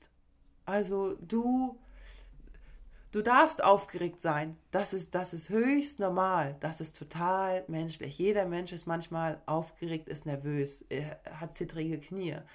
Und das, muss, das ist noch nicht mal ein Problem. Und ich weiß, dass jeder Leistungssportler, der denkt, okay, ich muss jetzt hier tierisch selbstbewusst sein. Und alle kommen zu mir und sagen, mhm. ey, mein Trainer sagt, ich muss jetzt hier irgendwie selbstbewusster werden und ähm, zumindest das sagen können, dass ich hier irgendwie der Geilste bin. Mhm. Ja, ich glaube auch, das ist, ähm, ne, ich meine, wenn man, deswegen kann man ja nur unsere Beispiele nehmen, um wirklich auch Menschen, die sich damit beschäftigen, sagen, okay, macht das auch, das lohnt sich, bevor ihr euch davon ablenkt. Ja, also, weiß ich, bevor man jetzt irgendwie so Ausweichgeschichten macht, wo man irgendwie alkoholabhängig wird oder weiß ich, welche Beruhigungssachen da im Spiel sind und so, das habe ich auch viel erlebt. Ne? Man Klar. kann das auch betäuben halt. Ne? Und äh, äh, sich das ein paar Jahre, sag ich mal, schön, äh, wie sagt man, so einen so so ein, äh, schönen Wetterfilter drüber legen halt so, ne? Äh, Im Endeffekt holt denn das ja immer wieder ein, wenn man ein bisschen Anspruch hat an sich selbst. Ne? Es gibt auch genug, denen, ist das dann auch egal und so, aber äh, wenn man das reflektiert, dann lohnt sich das komplett. weil am Endeffekt, ich weiß nicht, wie es dir heute geht, mir hat das sehr geholfen, auch wirklich erstens nicht mehr jeden Quatsch zu machen und jetzt sind wir ja nicht davor geschützt, ne? wir sind ja noch jung, noch ganz viele Jahre gute Erfahrungen zu sammeln und weiter zu reflektieren. Ähm, aber das äh, bewusst anzuerkennen, ähm, wirklich jetzt nicht äh, jeden Mist zu machen, bloß weil es andere machen, ähm, das, das hilft mir auf jeden Fall über den Tag. Ja, also dieses Betäuben, das kennt, glaube ich, auch jeder und es ist auch zu einem gewissen Maß ja auch normal auch irgendwo gesund, dass du auch so mit solchen Sachen umgehen kannst, aber das kann halt auch einen Punkt übersteigen. Ne? Also so dieses ähm, Nump out, also wenn ich jetzt, wie sagt man es auf Deutsch, ja, sich betäuben, ja, also das ist, das ist gar nicht mal so selten unter Leistungssportlern, weil Leistungssport tut halt irgendwie auch weh, auch mhm. körperlich. und dann denkst du dir eigentlich, ähm, das ist ja vielleicht einfach viel einfacher, wenn ich das jetzt gar nicht so sehr fühle. Ähm, aber meinst das, du jetzt mit Schmerzmitteln und so, oder? Ach so, ja, so Ibuprofen und so Sachen, ja, auch, klar. Aber auch vom Kopf her. Mhm. Also, dass die Verbindung, also du denkst halt, ähm, eigentlich, okay, Leistungssportler, die haben super Gefühl für ihren Körper, wissen das ganz genau. Aber ich habe auch viele erlebt, die vom Kopf abwärts wie taub sind. Also die, die können da gar nicht mehr richtig hinfühlen. Mhm. Aber dann frage ich mich, besteht, ist, ist nicht das, besteht nicht das Leben aus, aus Gefühlen? Also ist nicht das, was die Erinnerung letztendlich macht? wieso bin ich denn ein Mensch, wenn ich nicht mehr, also meine Gedanken, meine Gefühle betäube oder die irgendwie versuche schön zu reden oder gar nicht wahrzunehmen? Weil wenn ich dann zurückblicken werde irgendwann und denken werde, ja cool, ich kann mich gar nicht mehr erinnern an diese irgendwie fünf Jahre, wo ich da war, weil ich da eigentlich gar nicht war, mhm. zumindest nicht, nicht bewusst, dann finde ich, also dann wäre ich traurig darüber, wenn ich das denken müsste. Und deswegen glaube ich, also würde meine Entscheidung immer für, für die Bewusstheit, egal was es ist, ob es jetzt ein Schmerz ist oder ob es eine große Freude ist. Und Freude kann ja auch irgendwie wehtun, weil du ja mhm. weißt, dass die große Freude auch irgendwann weg ist und dann ist es auch irgendwie wieder Schmerz. Aber ja, also dass ich auch Leute, Menschen irgendwie dazu ermutigen möchte, halt auch beide Seiten irgendwie sehen zu können, weil irgendwie das sind ja, es sind ja die, ist ja die gleiche Sache, nur betrachtet von der anderen Seite.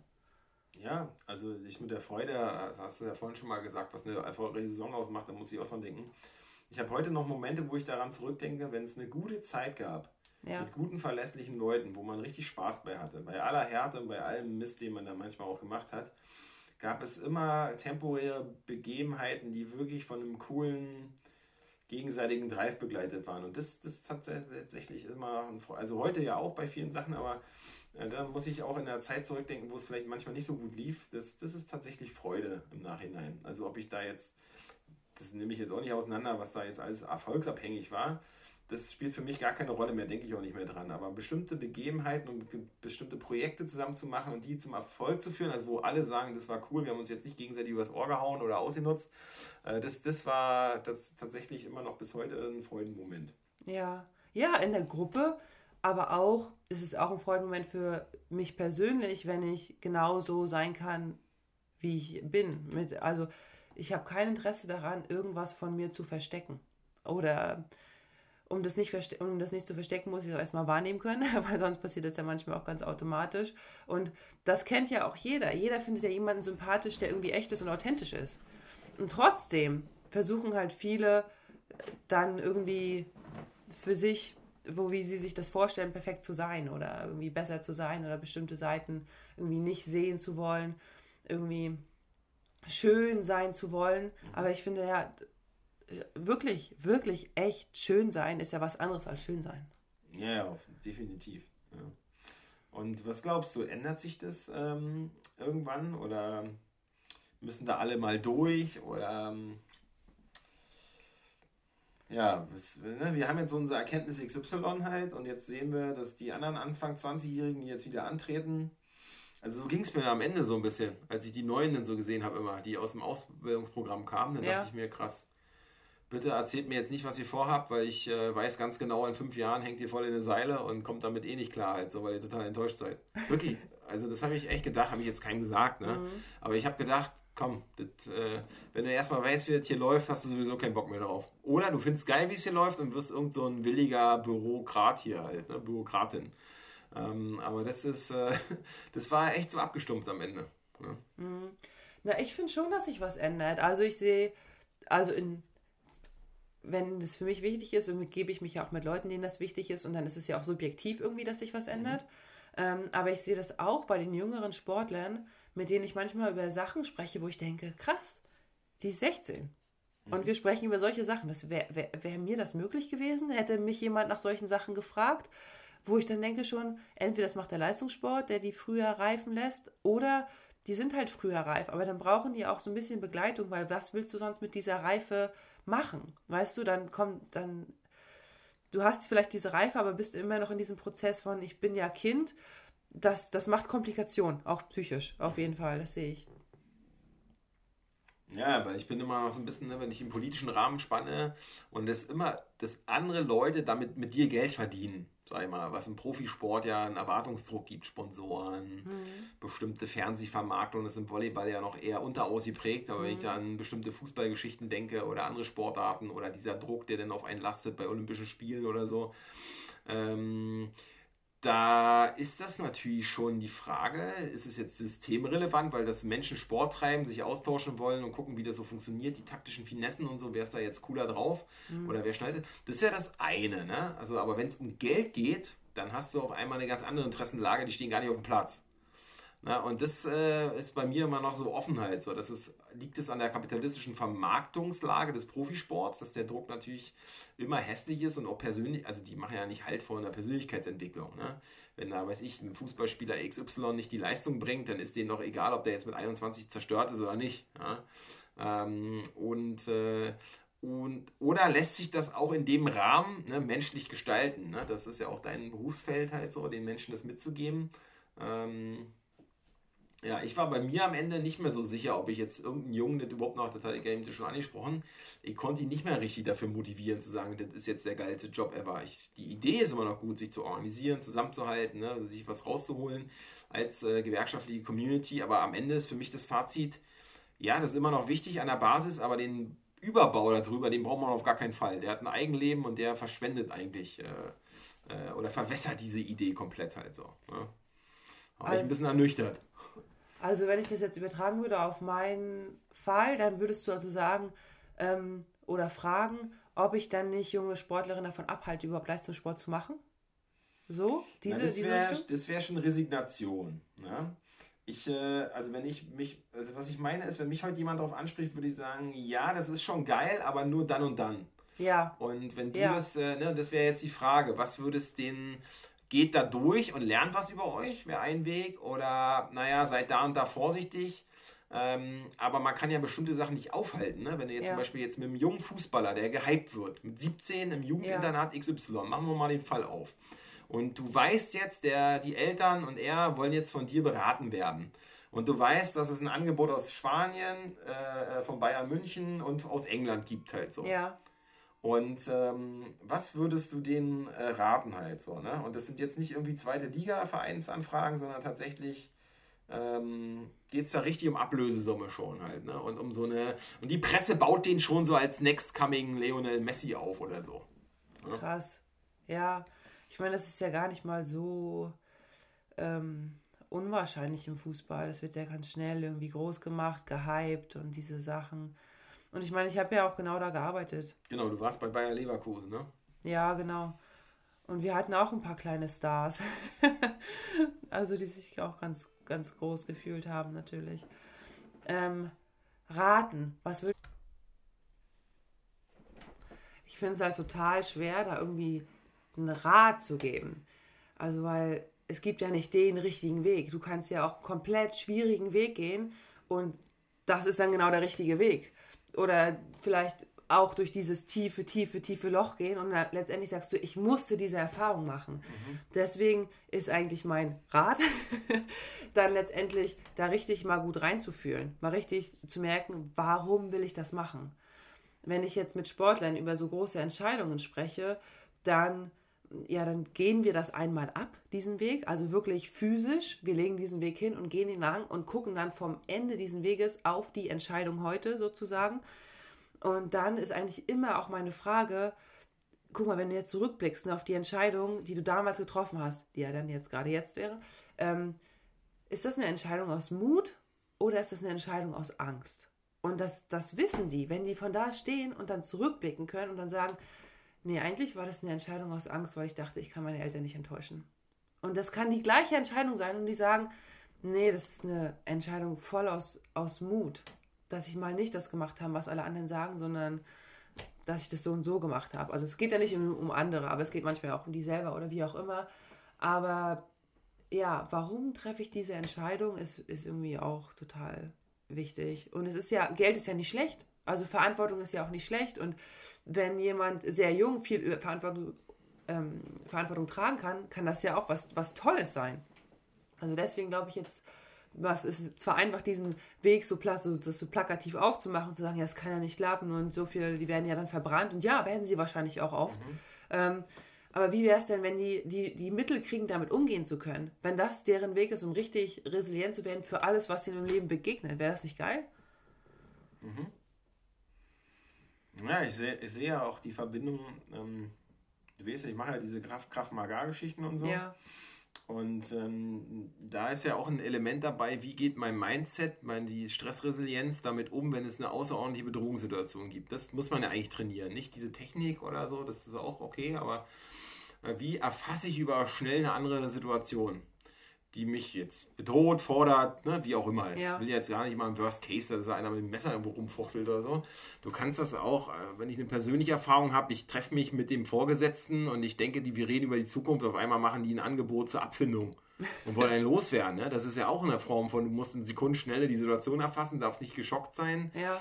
Äh, und das sind Erfahrungen. Im Nachhinein kann ich immer nur sagen, danke für diese Erfahrung, ne? weil es ja einfach Gold wert ist, äh, sowas auch zu machen und dem konfront äh, also damit konfrontiert zu sein.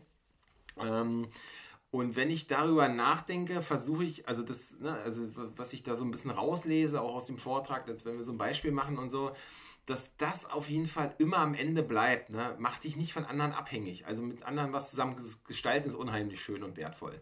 Aber mach dich nicht davon abhängig, ähm, ob du das für andere nur machst und dich dabei vergisst, ja, oder ob du ähm, das gegen andere machst, manchmal vielleicht auch. Ja, genau. Ne? Also immer wenn Als es halt dies, dies, dich selbst verlässt halt so und ich meine gar nicht so einen narzisstischen Individualismus halt so. Das, das halte ich für nee. fatal. Ja. So funktioniert auch meine heutige Ausrichtung nicht.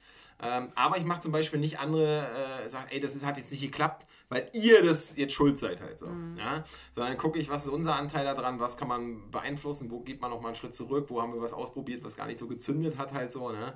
Mhm. Ähm, und dann guckt man einfach äh, immer in der Selbstreflexion weiter, weil wenn man da rüberbügelt und sich nicht selbst im Blick hat, und das auf andere auch noch verlagert oder abwälzt halt, dann wird es am meistens auch scheiße. Ja. ja. Muss man äh, auch so ganz klar sagen. Ja. So, ja. Auch wenn ich was gelernt habe, auch die letzten Jahre irgendwie ist es, dass man nie so viel lernt, wie wenn man es selbst macht. Also du kannst es so lange durchdenken. Ich könnte jetzt noch ein halbes Jahr darüber nachdenken, kann ich jetzt einen Retreat machen? Wie genau mache ich das? Und was könnte ich noch lesen? Was könnte ich noch lernen? Aber ein Retreat wird dir so viele Erfahrungen geben, das kannst du niemals lesen. Also auch, ich weiß noch, ich habe ja, ich meine, der Job bei Leverkusen, das war mein, meine, mein erster Job als Sportpsychologe. Ich habe zwar sehr viel mit mir selbst gearbeitet und ich hatte auch Sportpsychologen in, in, ähm, in meiner Karriere natürlich, aber dann das einfach zu machen, das, das hat mich unglaublich schnell halt wachsen lassen, auch in dem, in dem Job. Und hätte ich jetzt ewig gesagt, nee, ich muss erstmal noch gucken, ähm, ob ich jetzt hier das erste Gespräch mache mit irgendwem oder so. Ja, das kannst du, kannst du lange überlegen. Und das beinhaltet halt auch, dass es am Anfang nicht perfekt ist. Also es, ist, es, es, kann, es kann am Anfang nicht perfekt sein. Und trotzdem war es immer 100% authentisch. Und ich glaube auch immer, dass es auf dem Level genau gut war. Ich glaube, das schützt auch ganz lange davor, dass man nicht quasi zu so einem eher, dass man sich nicht irgendwie in so einer Situation wiederfindet, jetzt ist man die Marionette von irgendjemandem, man findet sich selbst nicht wieder und ist frustriert und so, ne? Weil das schützt davor wirklich enorm, dass man sagt, okay, man bleibt authentisch, man reflektiert sich, ne? dass dafür helfen Retreats, Gespräche, wirklich auch zu einem Authent nicht abzuheben bei allem Hype äh, und dann immer zu gucken halt so, ich gebe hier mein Bestes und es ist, aber ich bin auch nicht immer alleine für alles verantwortlich, ähm, und ich mache jetzt auch keinem was vor. Ich glaube, das schult ja auch eine menschliche Begegnung dann miteinander und die macht es ja noch wertvoll.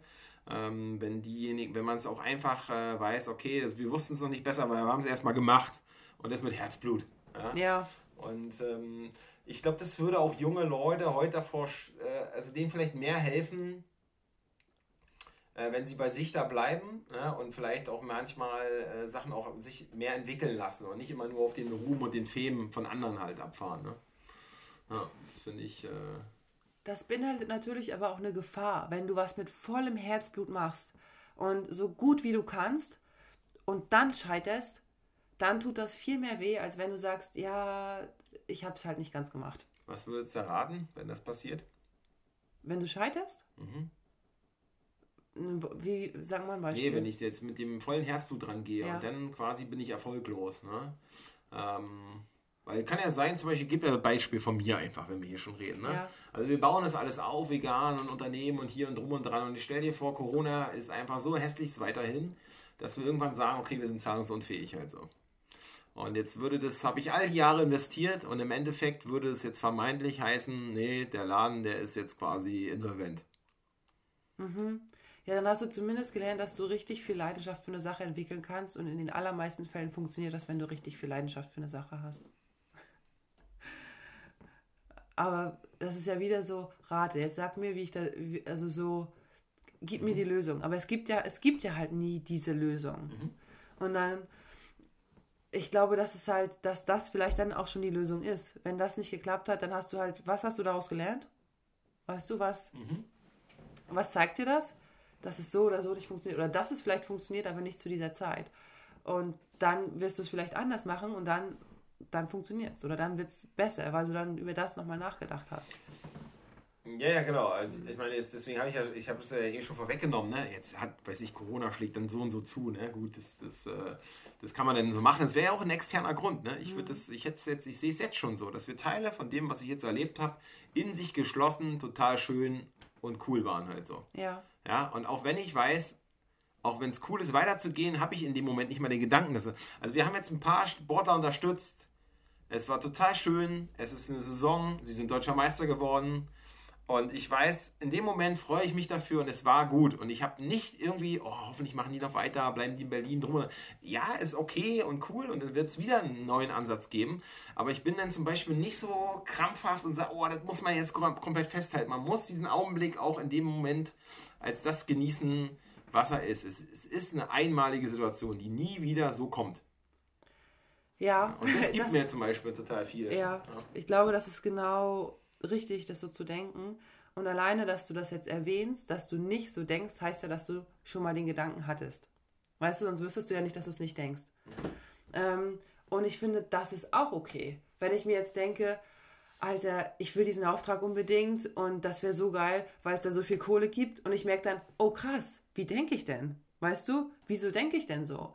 Also, das dann auch, dass das auch sein darf. Das, weißt du, dass du weißt, nee, das ist nicht meine Ideologie, aber ich habe diesen, ich habe diesen Gedanken. Das finde ich, das gibt noch mal mehr irgendwie Weite.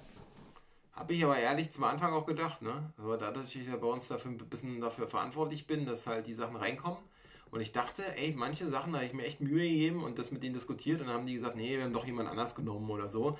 Ja. Und dann dachte ich mir, alter Scheiße hier, was habe ich denn jetzt und überhaupt und so lag das daran, dass ich irgendwie Berlinert habe oder äh, na, dann ist es nicht so, dass ich komplett am Boden zerstört war, dafür war ich schon zu robust halt, ne, ja. zu lange dabei, aber es gab wieder eine neue Situation, wo ich lernen musste, krass, geht mir das jetzt nahe oder nicht halt so, ne? Und jetzt und dann habe ich für mich auch überlegt, ne, also jetzt habe ich auch manchmal mit so eher Künstlern zu tun, die jetzt gar keine Beschäftigten haben oder ja. so für sich sind. Ne? Und die, ja. da muss ich sagen, ja, wenn man so der eher der kreative Einzelkämpferin, Einzelkämpfer ist, da hat man manchmal nochmal eine andere Auffassung, weil ich sehe natürlich, wenn ich einen Auftrag, der durch die Lappen geht oder auch wenn er, äh, sag mal, äh, zu uns kommt, dann sehe ich, okay, jetzt kann ich die Löhne bezahlen, ich kann die laufenden Kosten bedienen und es ist ein cooles Projekt. Ja.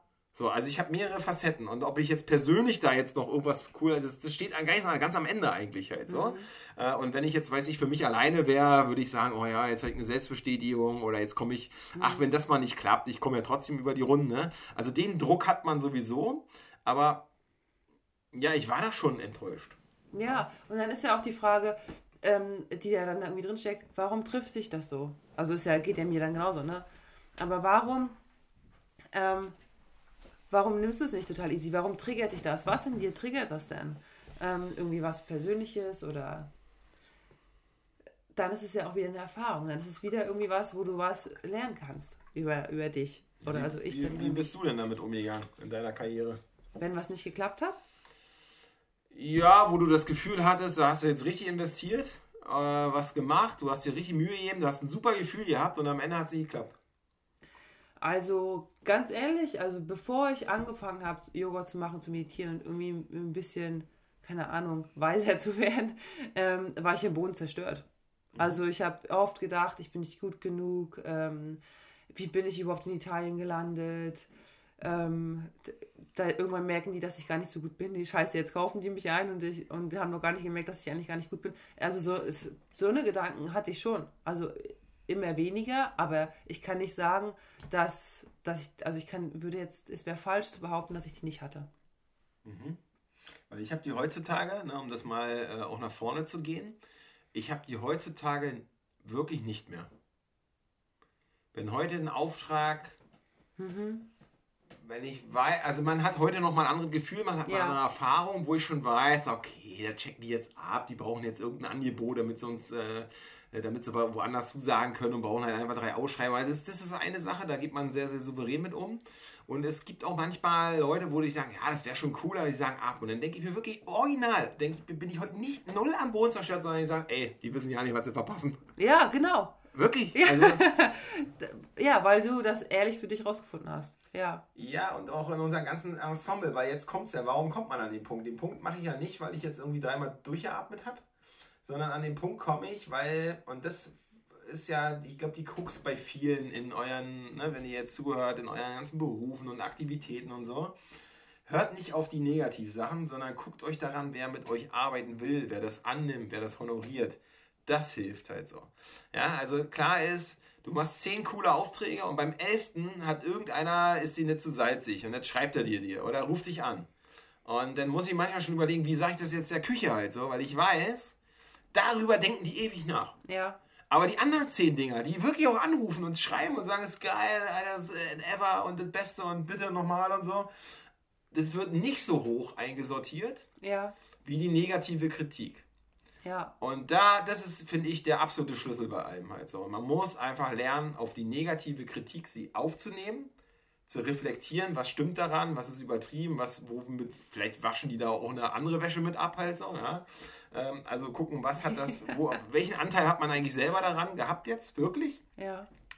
Und dann muss man sagen, scheiß drauf halt so. Ja, also das ehrlich mitnehmen, aber alles drumherum, den ganzen Nebensound, diese ganze, wie macht dich das jetzt mega fertig halt so, da muss man einfach, das ist Stressresilienz zum Beispiel. Ja. ja die ich auch in der Selbstverteidigung super nutzen kann halt, ähm, dass ich mich nicht quasi blöde provozieren lasse, mich ablenken lasse.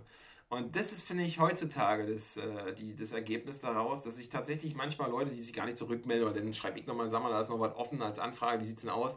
Ach ja, hups, ich habe vergessen zu antworten. Ja, wir haben einen anderen genommen. Und dann denke ich mir, ja gut, Alter, dann macht doch den Scheiß halt so. Äh, man hätte auf Höflichkeit noch Bescheid, aber ich ärgere mich nicht mehr. Ja. ja. Ich glaube, ich habe drei Gedanken dazu, die mir jetzt, wenn du erzählt ähm, hast, gekommen sind. Das eine ist, dass das Gehirn natürlich so gemacht ist, auf das Negative zu schauen. Einfach weil es dafür gemacht ist, zu überleben. Und mhm. die negativen Sachen, die, die, die, die dir als Gefahr vorkommen, sind natürlich dann erstmal wichtiger, die zu bannen, als sich jetzt darüber zu freuen, dass das Wetter heute schön ist. Das zweite ist, dass, dass du deinem Gehirn das immer beibringen kannst. Ja, also, dass genau. es lernfähig ist und dass, wenn keine Ahnung, es ist ja tausendfach nachgewiesen, dass jetzt ein Glückstagebuch auch wirklich was bringt. Dass die, dass die Leute dann irgendwie zumindest zwei Wochen lang glücklicher sind, wenn sie das zwei Monate lang ausgefüllt haben. Mhm. Ähm, also du kannst diese, diesen, diese Art Fokus auf so positive Sachen, du kannst dem Gehirn beibringen, dass es zwar, dass es super ist, dass es dich, dass es möchte, dass du überlebst und dass du auch, ähm, dass es aber vielleicht gar nicht jetzt gerade in deinem Leben darum geht, dass dein Überleben eigentlich ganz gut gesichert ist und du da jetzt auch ähm, fröhlich sein darfst dass das jetzt auch ein Sinn deines Lebens ist. Ähm, und dann das Letzte war eigentlich, dass, dass es irgendwie auch, finde ich, viel zu selten gemacht wird, dass man Erfolge auch feiert. Mhm. Weil so diese, diese Freude auch bewusst zu erleben, genau be so bewusst, wie wir halt jede Niederlage erleben oder wie du gesagt hast, wie wir irgendwie dann ähm, ja, diese Kritik erleben, das, das nehmen wir uns ja dann zu Herz und denken darüber nach. Aber auch dieses, dieses, wir haben es cool gemacht und wir, wir feiern das jetzt. Also wir nehmen uns vielleicht vorher auch was vor, was wir machen, wenn wir das geschafft haben. Weil diese Art von Freude, die löst in dir ja auch sowas aus wie nochmal. Das war cool. Wir wollen es nochmal machen. Und dann letztendlich ist es ja auch ein Baustein dann für wieder nachhaltigen Erfolg. Also das, das wirklich dann irgendwie wertzuschätzen, das zu feiern, was du gemacht hast. Mhm. Wie sieht denn sowas aus, das zu feiern? naja, kannst du feiern, wie du willst. Du kannst es feiern mit dir. Das ist ja interessant im Sport halt so und auch, glaube ich, ja. im Rest der Gesellschaft. Wenn es irgendwas zu feiern gibt, ne, wie, ob man jetzt selber einen Anlass hat oder andere das Verein machen, ne, wenn jetzt zum Beispiel der Fan feiern kann, weil die Mannschaft gewonnen hat, halt so, ähm, dann ist ja die Frage, also in der Regel läuft es gleich ab, halt so. Eine Eskalation und ein Haufen Alkohol halt so. Ah, nee, so meine ich Oder das nicht. wie machen wir, wie, wie, wie, was denkst du, was wäre jetzt eigentlich so ein so ein Feiermoment? Also wie, wie, wie kann man den beschreiben, was da vielleicht eine Wert, also ne, jeder kann das ja mit für sich machen, ist klar, aber wir reden ja gerade über unser, über, über unseren Ansatz halt so, was, was wäre für dich so ein feierlicher Moment? Äh, wo, wo, wo, wie machst du dir bewusst? Was gehört dazu? Na, zum Beispiel sagen wir, das erste Retreat ist vorbei und es war wie auch immer, aber ich habe da viel irgendwie rein investiert und dann auch wirklich mich darüber zu freuen, wie das halt, oder ich, ich will jetzt nicht vor, vorhergreifen, dass ich mhm. mich dann freuen muss. Ähm, aber dann. Das, das macht auch wieder Druck. Ne? Genau. Ähm, und ich muss mich ja nicht irgendwie fühlen. Ich kann mich ja so fühlen, wie ich mich fühle. Ähm, aber dann wirklich einen Tag zu sagen, jetzt mache ich frei. Oder ich bleibe noch hier und, weiß ich nicht, nehme Bad und keine Ahnung, erst was Schönes und sage dann, okay, das ist meine Art, das jetzt irgendwie zu feiern. Das kann ich mir auch überlegen. Also. Mhm ja, genau. Ich meinte jetzt mit Feiern, meinte ich nicht irgendwie Eskalation Alkohol, wie du das jetzt irgendwie erwähnt hast. Irgendwie, das ist ähm, für mich jetzt nicht so der Ausdruck meiner größten Freude. Ähm, ja, also eigentlich sind es eher, eher wertvolle Momente, die ich mir dann irgendwie schenken möchte. Mhm. Die ich mir vielleicht sonst nicht gönne oder weiß ich nicht, ja. Ja, ich, äh, ich habe ja mehrere Perspektiven so, ne? Und ich muss ja bei dem Thema immer als Beispiel, finde ich, so einprägsam. Ich bin seit, weiß ich, Ewigkeiten habe ich eine Dauerkarte bei Union. Ja? ja. Und bin immer im Stadion. Das war immer mein Ausgleich bei allem Stress, bei allem, was man gemacht hat. Man ja. hatte diese drei, vier Stunden Heimspiel, Anreise, Abreise, das Spiel. Und es ist ja eigentlich auch ein externes Ding. Ne? Man guckt ja. Leuten zu ne? und Entertainment. Und ich habe über die Jahre gelernt, viel, viel mehr rauszuholen, was ich da eigentlich mache. Leute treffen, gutes Gespräch zu führen, auch mit Leuten, die man sonst nicht so im Alltag hat. Da ist der Punkt, wo man das macht, halt so mit meinem Kind, das zu teilen, die Momente halt so. Also das, das war ein besonderer Ort und der Ruhe und der Zufriedenheit, wo alles andere nicht so eine Rolle gespielt hat halt so. Ja. Ne? Und dann gab's, und dann war das ja auch, Union war pleite, am Arsch. Das war jetzt nicht irgendwie, ich gehe zu einem erfolgsverwöhnten Verein, sondern es war immer irgendwie schmutzig halt so. Und dann gibt es einen Moment, deswegen des Feierns, dieses Aufstiegs, Aufstiegsrelegationsspiel in die erste Bundesliga. Ähm, und das war gegen den VfB Stuttgart und ich muss bis heute sagen, mein krassestes Stadionerlebnis neben so ein paar abgerissenen Sachen war tatsächlich diese letzten fünf Minuten. Und es hätte ein Tor für Stuttgart, wäre alles am Arsch gewesen halt so. Ne? Und ähm, Union hält bis zum Schluss dieses 0 zu 0 und äh, ist dadurch aufgestiegen, weil das Hinspiel war 2-2 mit zwei ja. Auswärtsführungen. Ja, Und ähm, diese fünf Minuten mit meinem Jungen, mit meinem äh, Freund Paul und äh, mit den äh, äh, Leuten, mit denen ich das über Jahre gemacht habe halt so. Ja. Wir waren zusammen auf einer Stelle halt so. Mhm. Das muss ich sagen, diese fünf Minuten erlebt zu haben, mhm. nach all den Jahren, das war unglaublich in diesem Fan-Dasein, unglaublich mhm. intensiv halt so. Und das muss ich sagen, war im Endeffekt da auf den Rasen rennen, dann Rasen rausschneiden und so. Ne? das war dann auch noch lustig, aber das muss ich sagen. Äh, und das Gefühl, das jetzt zu beobachten, ist wirklich ein totaler Absturz, da ohne Zuschauer und so. Ich gucke da schon gar nicht richtig hin, weil ich will unbedingt jetzt wieder erleben, wie es eigentlich äh, normal wäre. Und vielleicht ändert sich das auch. Union ist angekommen, hat jetzt das Geld, ist in der ersten Liga. Meine Verbindung ist, glaube ich, in dem Moment sogar das letzte Mal so intensiv gewesen.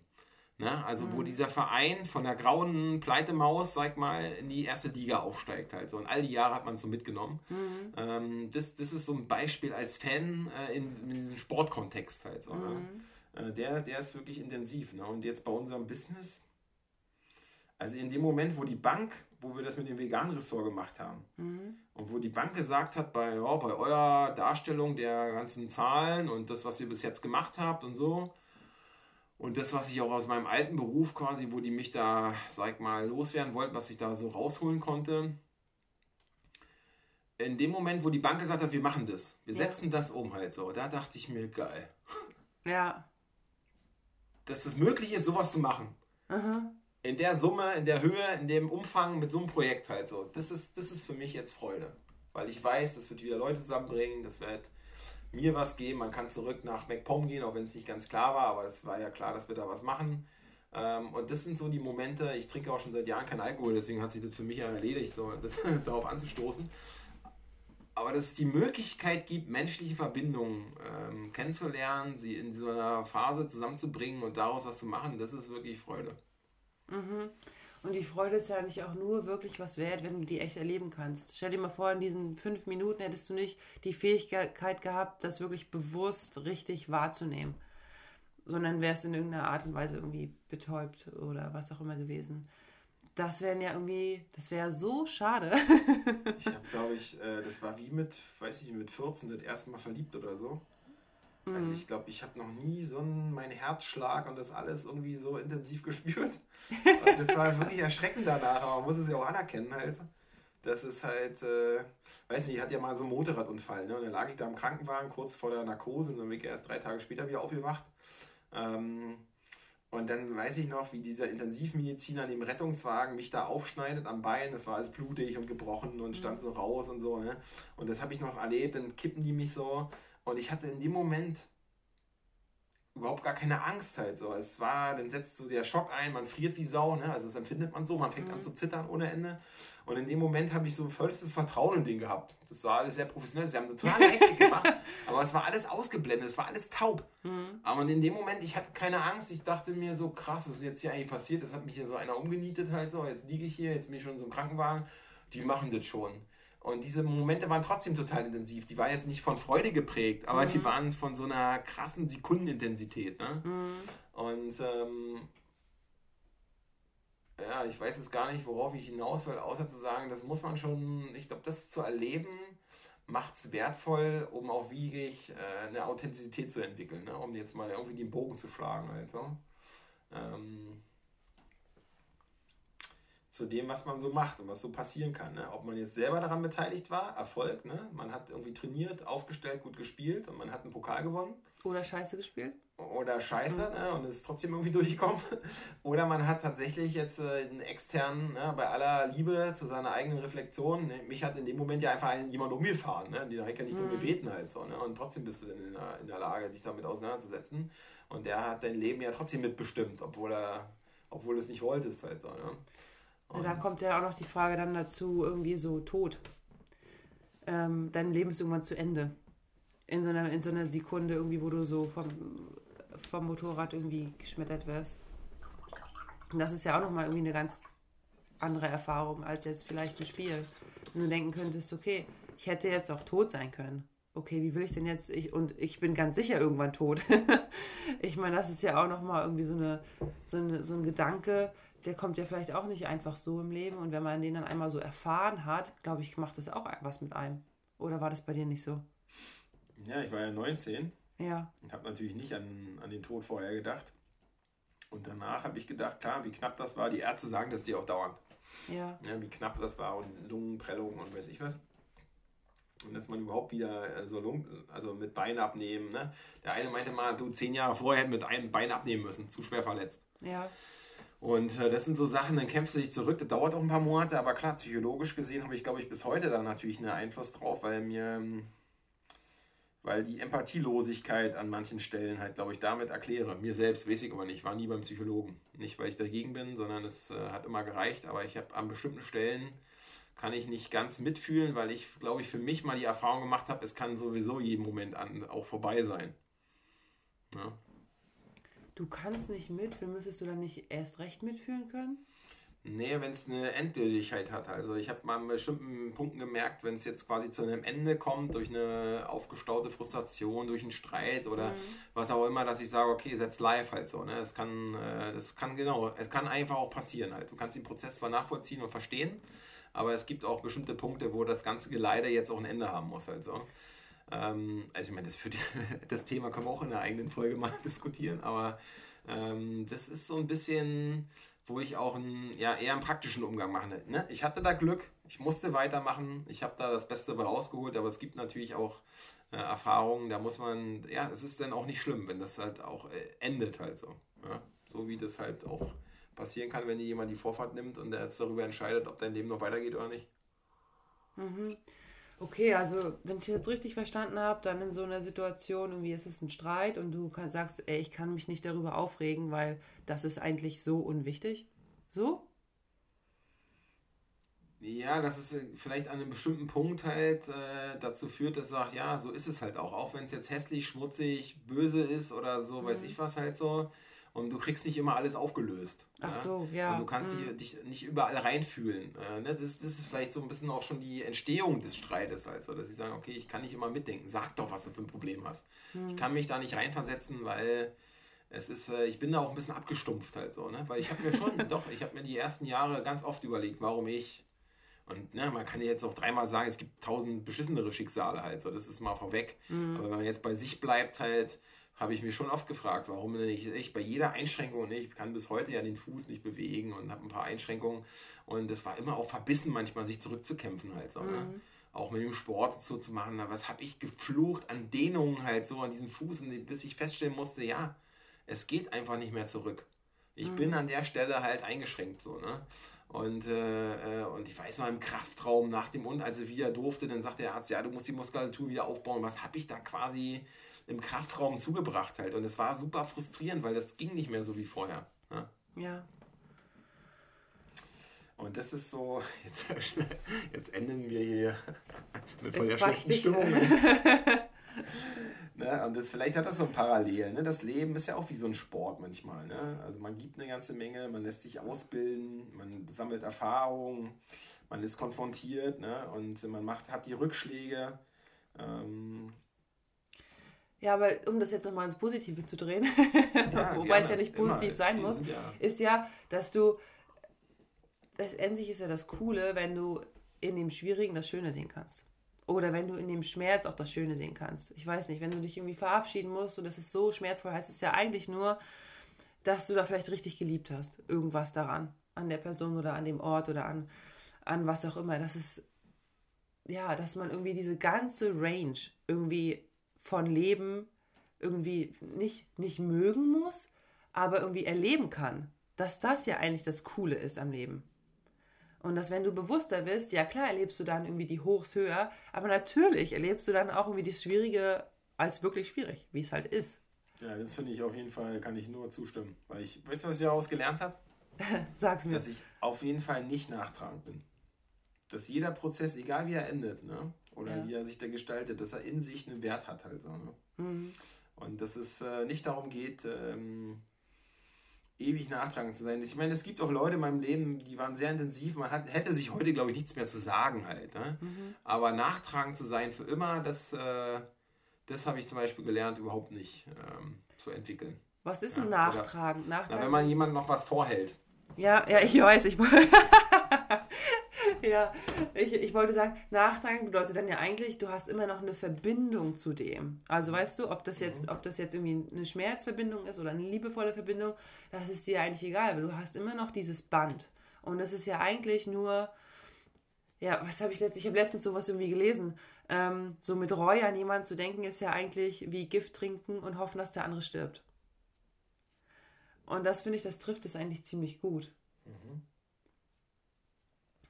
Ja, ja, das, also das äh, geht mir bei niemandem so halt. Ähm, und von daher, das ist auch erstmal, erstmal positiv, ja, dass man da jetzt nicht mit einer totalen Frustration immer rausgeht. Mhm. Und das ist, glaube ich, das Gute daran, dass man nicht, man ist manchmal gefrustet der Situation, ne, weil man jetzt denkt, oh, das könnte auch mal weitergehen. Ne? Ja. ja das, das zeigt uns ja die Corona-Situation eine ganze Menge halt, so, vor allen Dingen, wenn es falsche Entscheidungen noch gab und alles verlängert wird und so. Ne?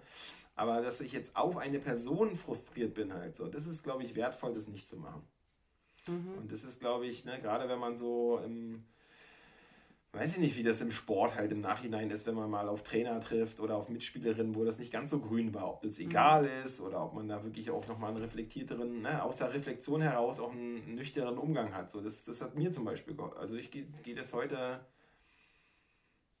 zum Glück an, dass ich nicht nachbringe. Selbst über die Vorgesetzten, die mich dann nochmal ne, da eher rausgedrängelt haben, dem mhm. bin ich mhm. eigentlich dankbar auch dafür. Ja. Ja, ich bin ihnen echt dankbar dafür, dass sie mir überhaupt so die letzte Möglichkeit gegeben haben, da auch cool rauszukommen, was darüber zu lernen. Und wenn ich die heute treffen würde, ich meine, wäre jetzt nicht so mein Nummer 1 äh, Gesprächsfan. Ja. Ne? Aber dann würde ich denen echt sagen, die Handschellen sagen, danke nochmal für damals. Halt so, das sehen die gar nicht so. Ne? Die, aber ich würde das echt wirklich nochmal als positiv abschieben. Und so enden ja auch verschiedenste Beziehungen. Auch wenn sie nicht super positiv ausgehen, dankbar über die Begegnung zu sein und das auch zu anzuerkennen für einen selbst, was einen das in dem Moment gebracht hat, halt so miteinander einzeln, finde ich total positiv. Ja, ich habe, das ist auch wieder was, was ich gelesen habe. Ich habe auch eigene Gedanken, aber ich lese auch manchmal. Ähm, dass da haben diese Personen, die du gerade beschrieben hast, haben dann den Namen Arschengel bekommen. das ist eigentlich scheiße war, aber trotzdem positiv. Oder? Ja, das ist für dich ein Engel, also es ist nicht, nicht direkt ein Engel, aber so alt, so ein Arschengel halt. Ja, genau.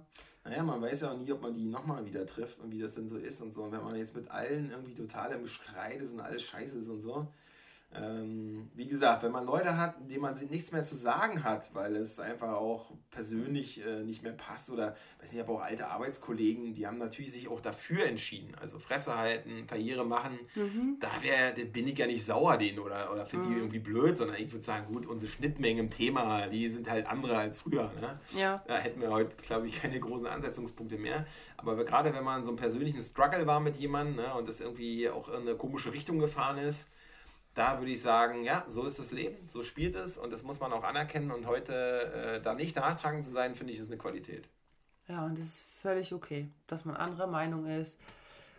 Keine Ahnung, das darf ja auch ruhig so sein. Es ist ja schön, dass alle Menschen irgendwie unterschiedlich sind.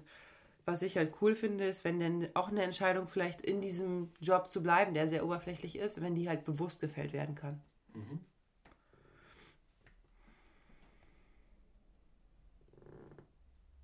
Ja, das ist, Ja, denke ich auch manchmal drüber nach, ob ich das gemacht hätte. Nee, eigentlich nicht. Nee, doch. Ähm, ich hatte noch ein paar Ideen dann damals, aber das, mhm. das äh, scheitert dann auch natürlich an den ganzen Zuständigkeiten und so. Wenn das erstmal so im Argen liegt, dann ist es natürlich auch schwierig. Ja. Aber dafür haben wir das ja äh, im heutigen Alltag immer, ne? Zu gucken halt so, ne? wie kann man sich auch mit manchen, manchen Sachen du musst ja mit Sachen umgehen, mit Herausforderungen. Ne? Die Corona-Krise hat uns ja auch schwer quasi getroffen und es erstmal nicht die Leichtigkeit immer höher, schneller, besser und so war, ja. ne? sondern das wirklich auch Anstrengungen äh, mit sich gebracht hat. Und im Nachhinein hat sich das auch immer alles irgendwie ähm, gelohnt, weil du das mit deinen Leuten, glaube ich, cool gemanagt hast. Ja. Ne? Mhm. Dann hat euch diese Krise letztendlich dann auch stärker gemacht? Ja, ich glaube, also ich glaube, das geht doch allen so, ne? Also die jetzt nicht in totaler Frustration den, äh, weiß ich, im, im häuslichen Hausstand, äh, weiß ich, mit Gewalt traktierten Lösungen gewählt hat, sondern wirklich, wir machen das Beste draus, auch über Höhen und Tiefen und halten irgendwie zusammen. Ich glaube, wer das überlebt hat in, in dieser besonders zugespitzten Corona-Zeit, die wir doch in so einer Intensität, weiß ich gar nicht, kann man das irgendwie vergleichen mit irgendwas? Ähm, wer das überlebt hat, glaube ich, wird für immer so eine Art Band haben, das glaubst glaube ich, in ganz wenigen außerordentlichen Situationen. Ne? Ich weiß nicht, psychologisch gesehen, wenn du wirklich in einer absoluten Stresssituation, das kennt man ja vom, vom Militär oder so, ne? wo du in so einer äh, gemeinsam beschissenen Lage bist, in dem du da um dein Leben äh, ja kämpfen musst oder so, ohne es zu glorifizieren, ne? sondern nur von der psychologischen Herausforderung. Und wenn du das nur meisterst, indem du dich äh, in dieser Situation aufeinander verlassen kannst, das hat, glaube ich, ein Band, das ist, das hat eine Besonderheit. Mhm. Für immer halt so, ne? Und äh, man muss die Situation noch nicht dauernd erleben. Die reicht auch einmal, um die zu erleben, um für immer quasi ein Grundvertrauen zu haben und äh, sich gegenseitig zu helfen, ohne die Diskussion darum dauernd zu führen. Und ohne, da geht es ja nicht darum abzuchecken, oh, welchen Vorteil könnte ich denn jetzt haben? Mhm. Na, oder was bringt mir das denn jetzt gerade hier an Nachteilen, wenn ich mich mit dem und den sehen lasse? Sondern das ist halt ähm, eine absolute Anerkennung der Ausnahmesituation, die dazu führt, dass es eine ja, eine Verschwesterung, Verbrüderung gibt auf Lebenszeit. Und das macht's aus. Ich finde, das ist auch ein Teil von Freude, muss ich jetzt mal sagen, fällt mir gerade auf. und dafür musst du halt auch erstmal so eine Extremsituation erleben.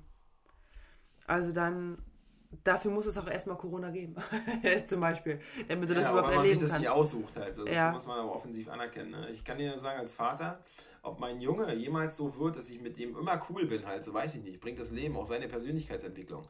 Ich kann ja als Elternteil eine, eine Zeit lang sagen, oh, für mein Kind mache ich alles, mein Kind, mein Kind, mein Kind.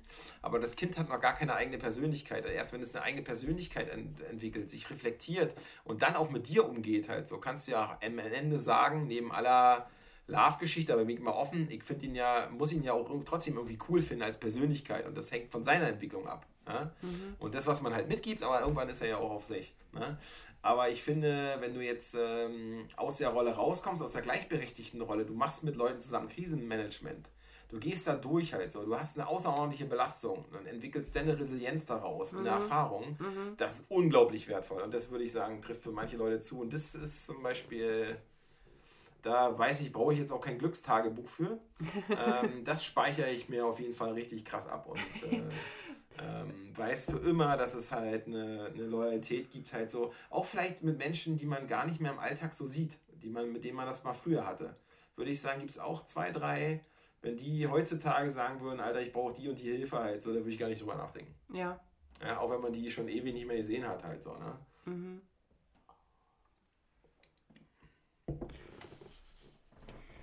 Auf ja. jeden Fall. Von daher würde ich sagen, Berit, jetzt haben wir ja einen Haufen Themen angeschnitten. Ja. Ähm, ja, können wir eigentlich stundenlang so weiterreden. Aber die Zuhörerinnen und Zuhörer vielleicht schon ausgestiegen sind und lesen nicht. Aber das ist, ähm, ja, finde ich faszinierend. Äh, ich danke dir auf jeden Fall für diese, für diese über anderthalb Stunden, ja. die wir jetzt miteinander hier im Podcast verbracht haben. Es war super, es war super spannend, auch nochmal über ein paar Themen nachzudenken. Und ich freue mich enorm auf den Juli. Mhm.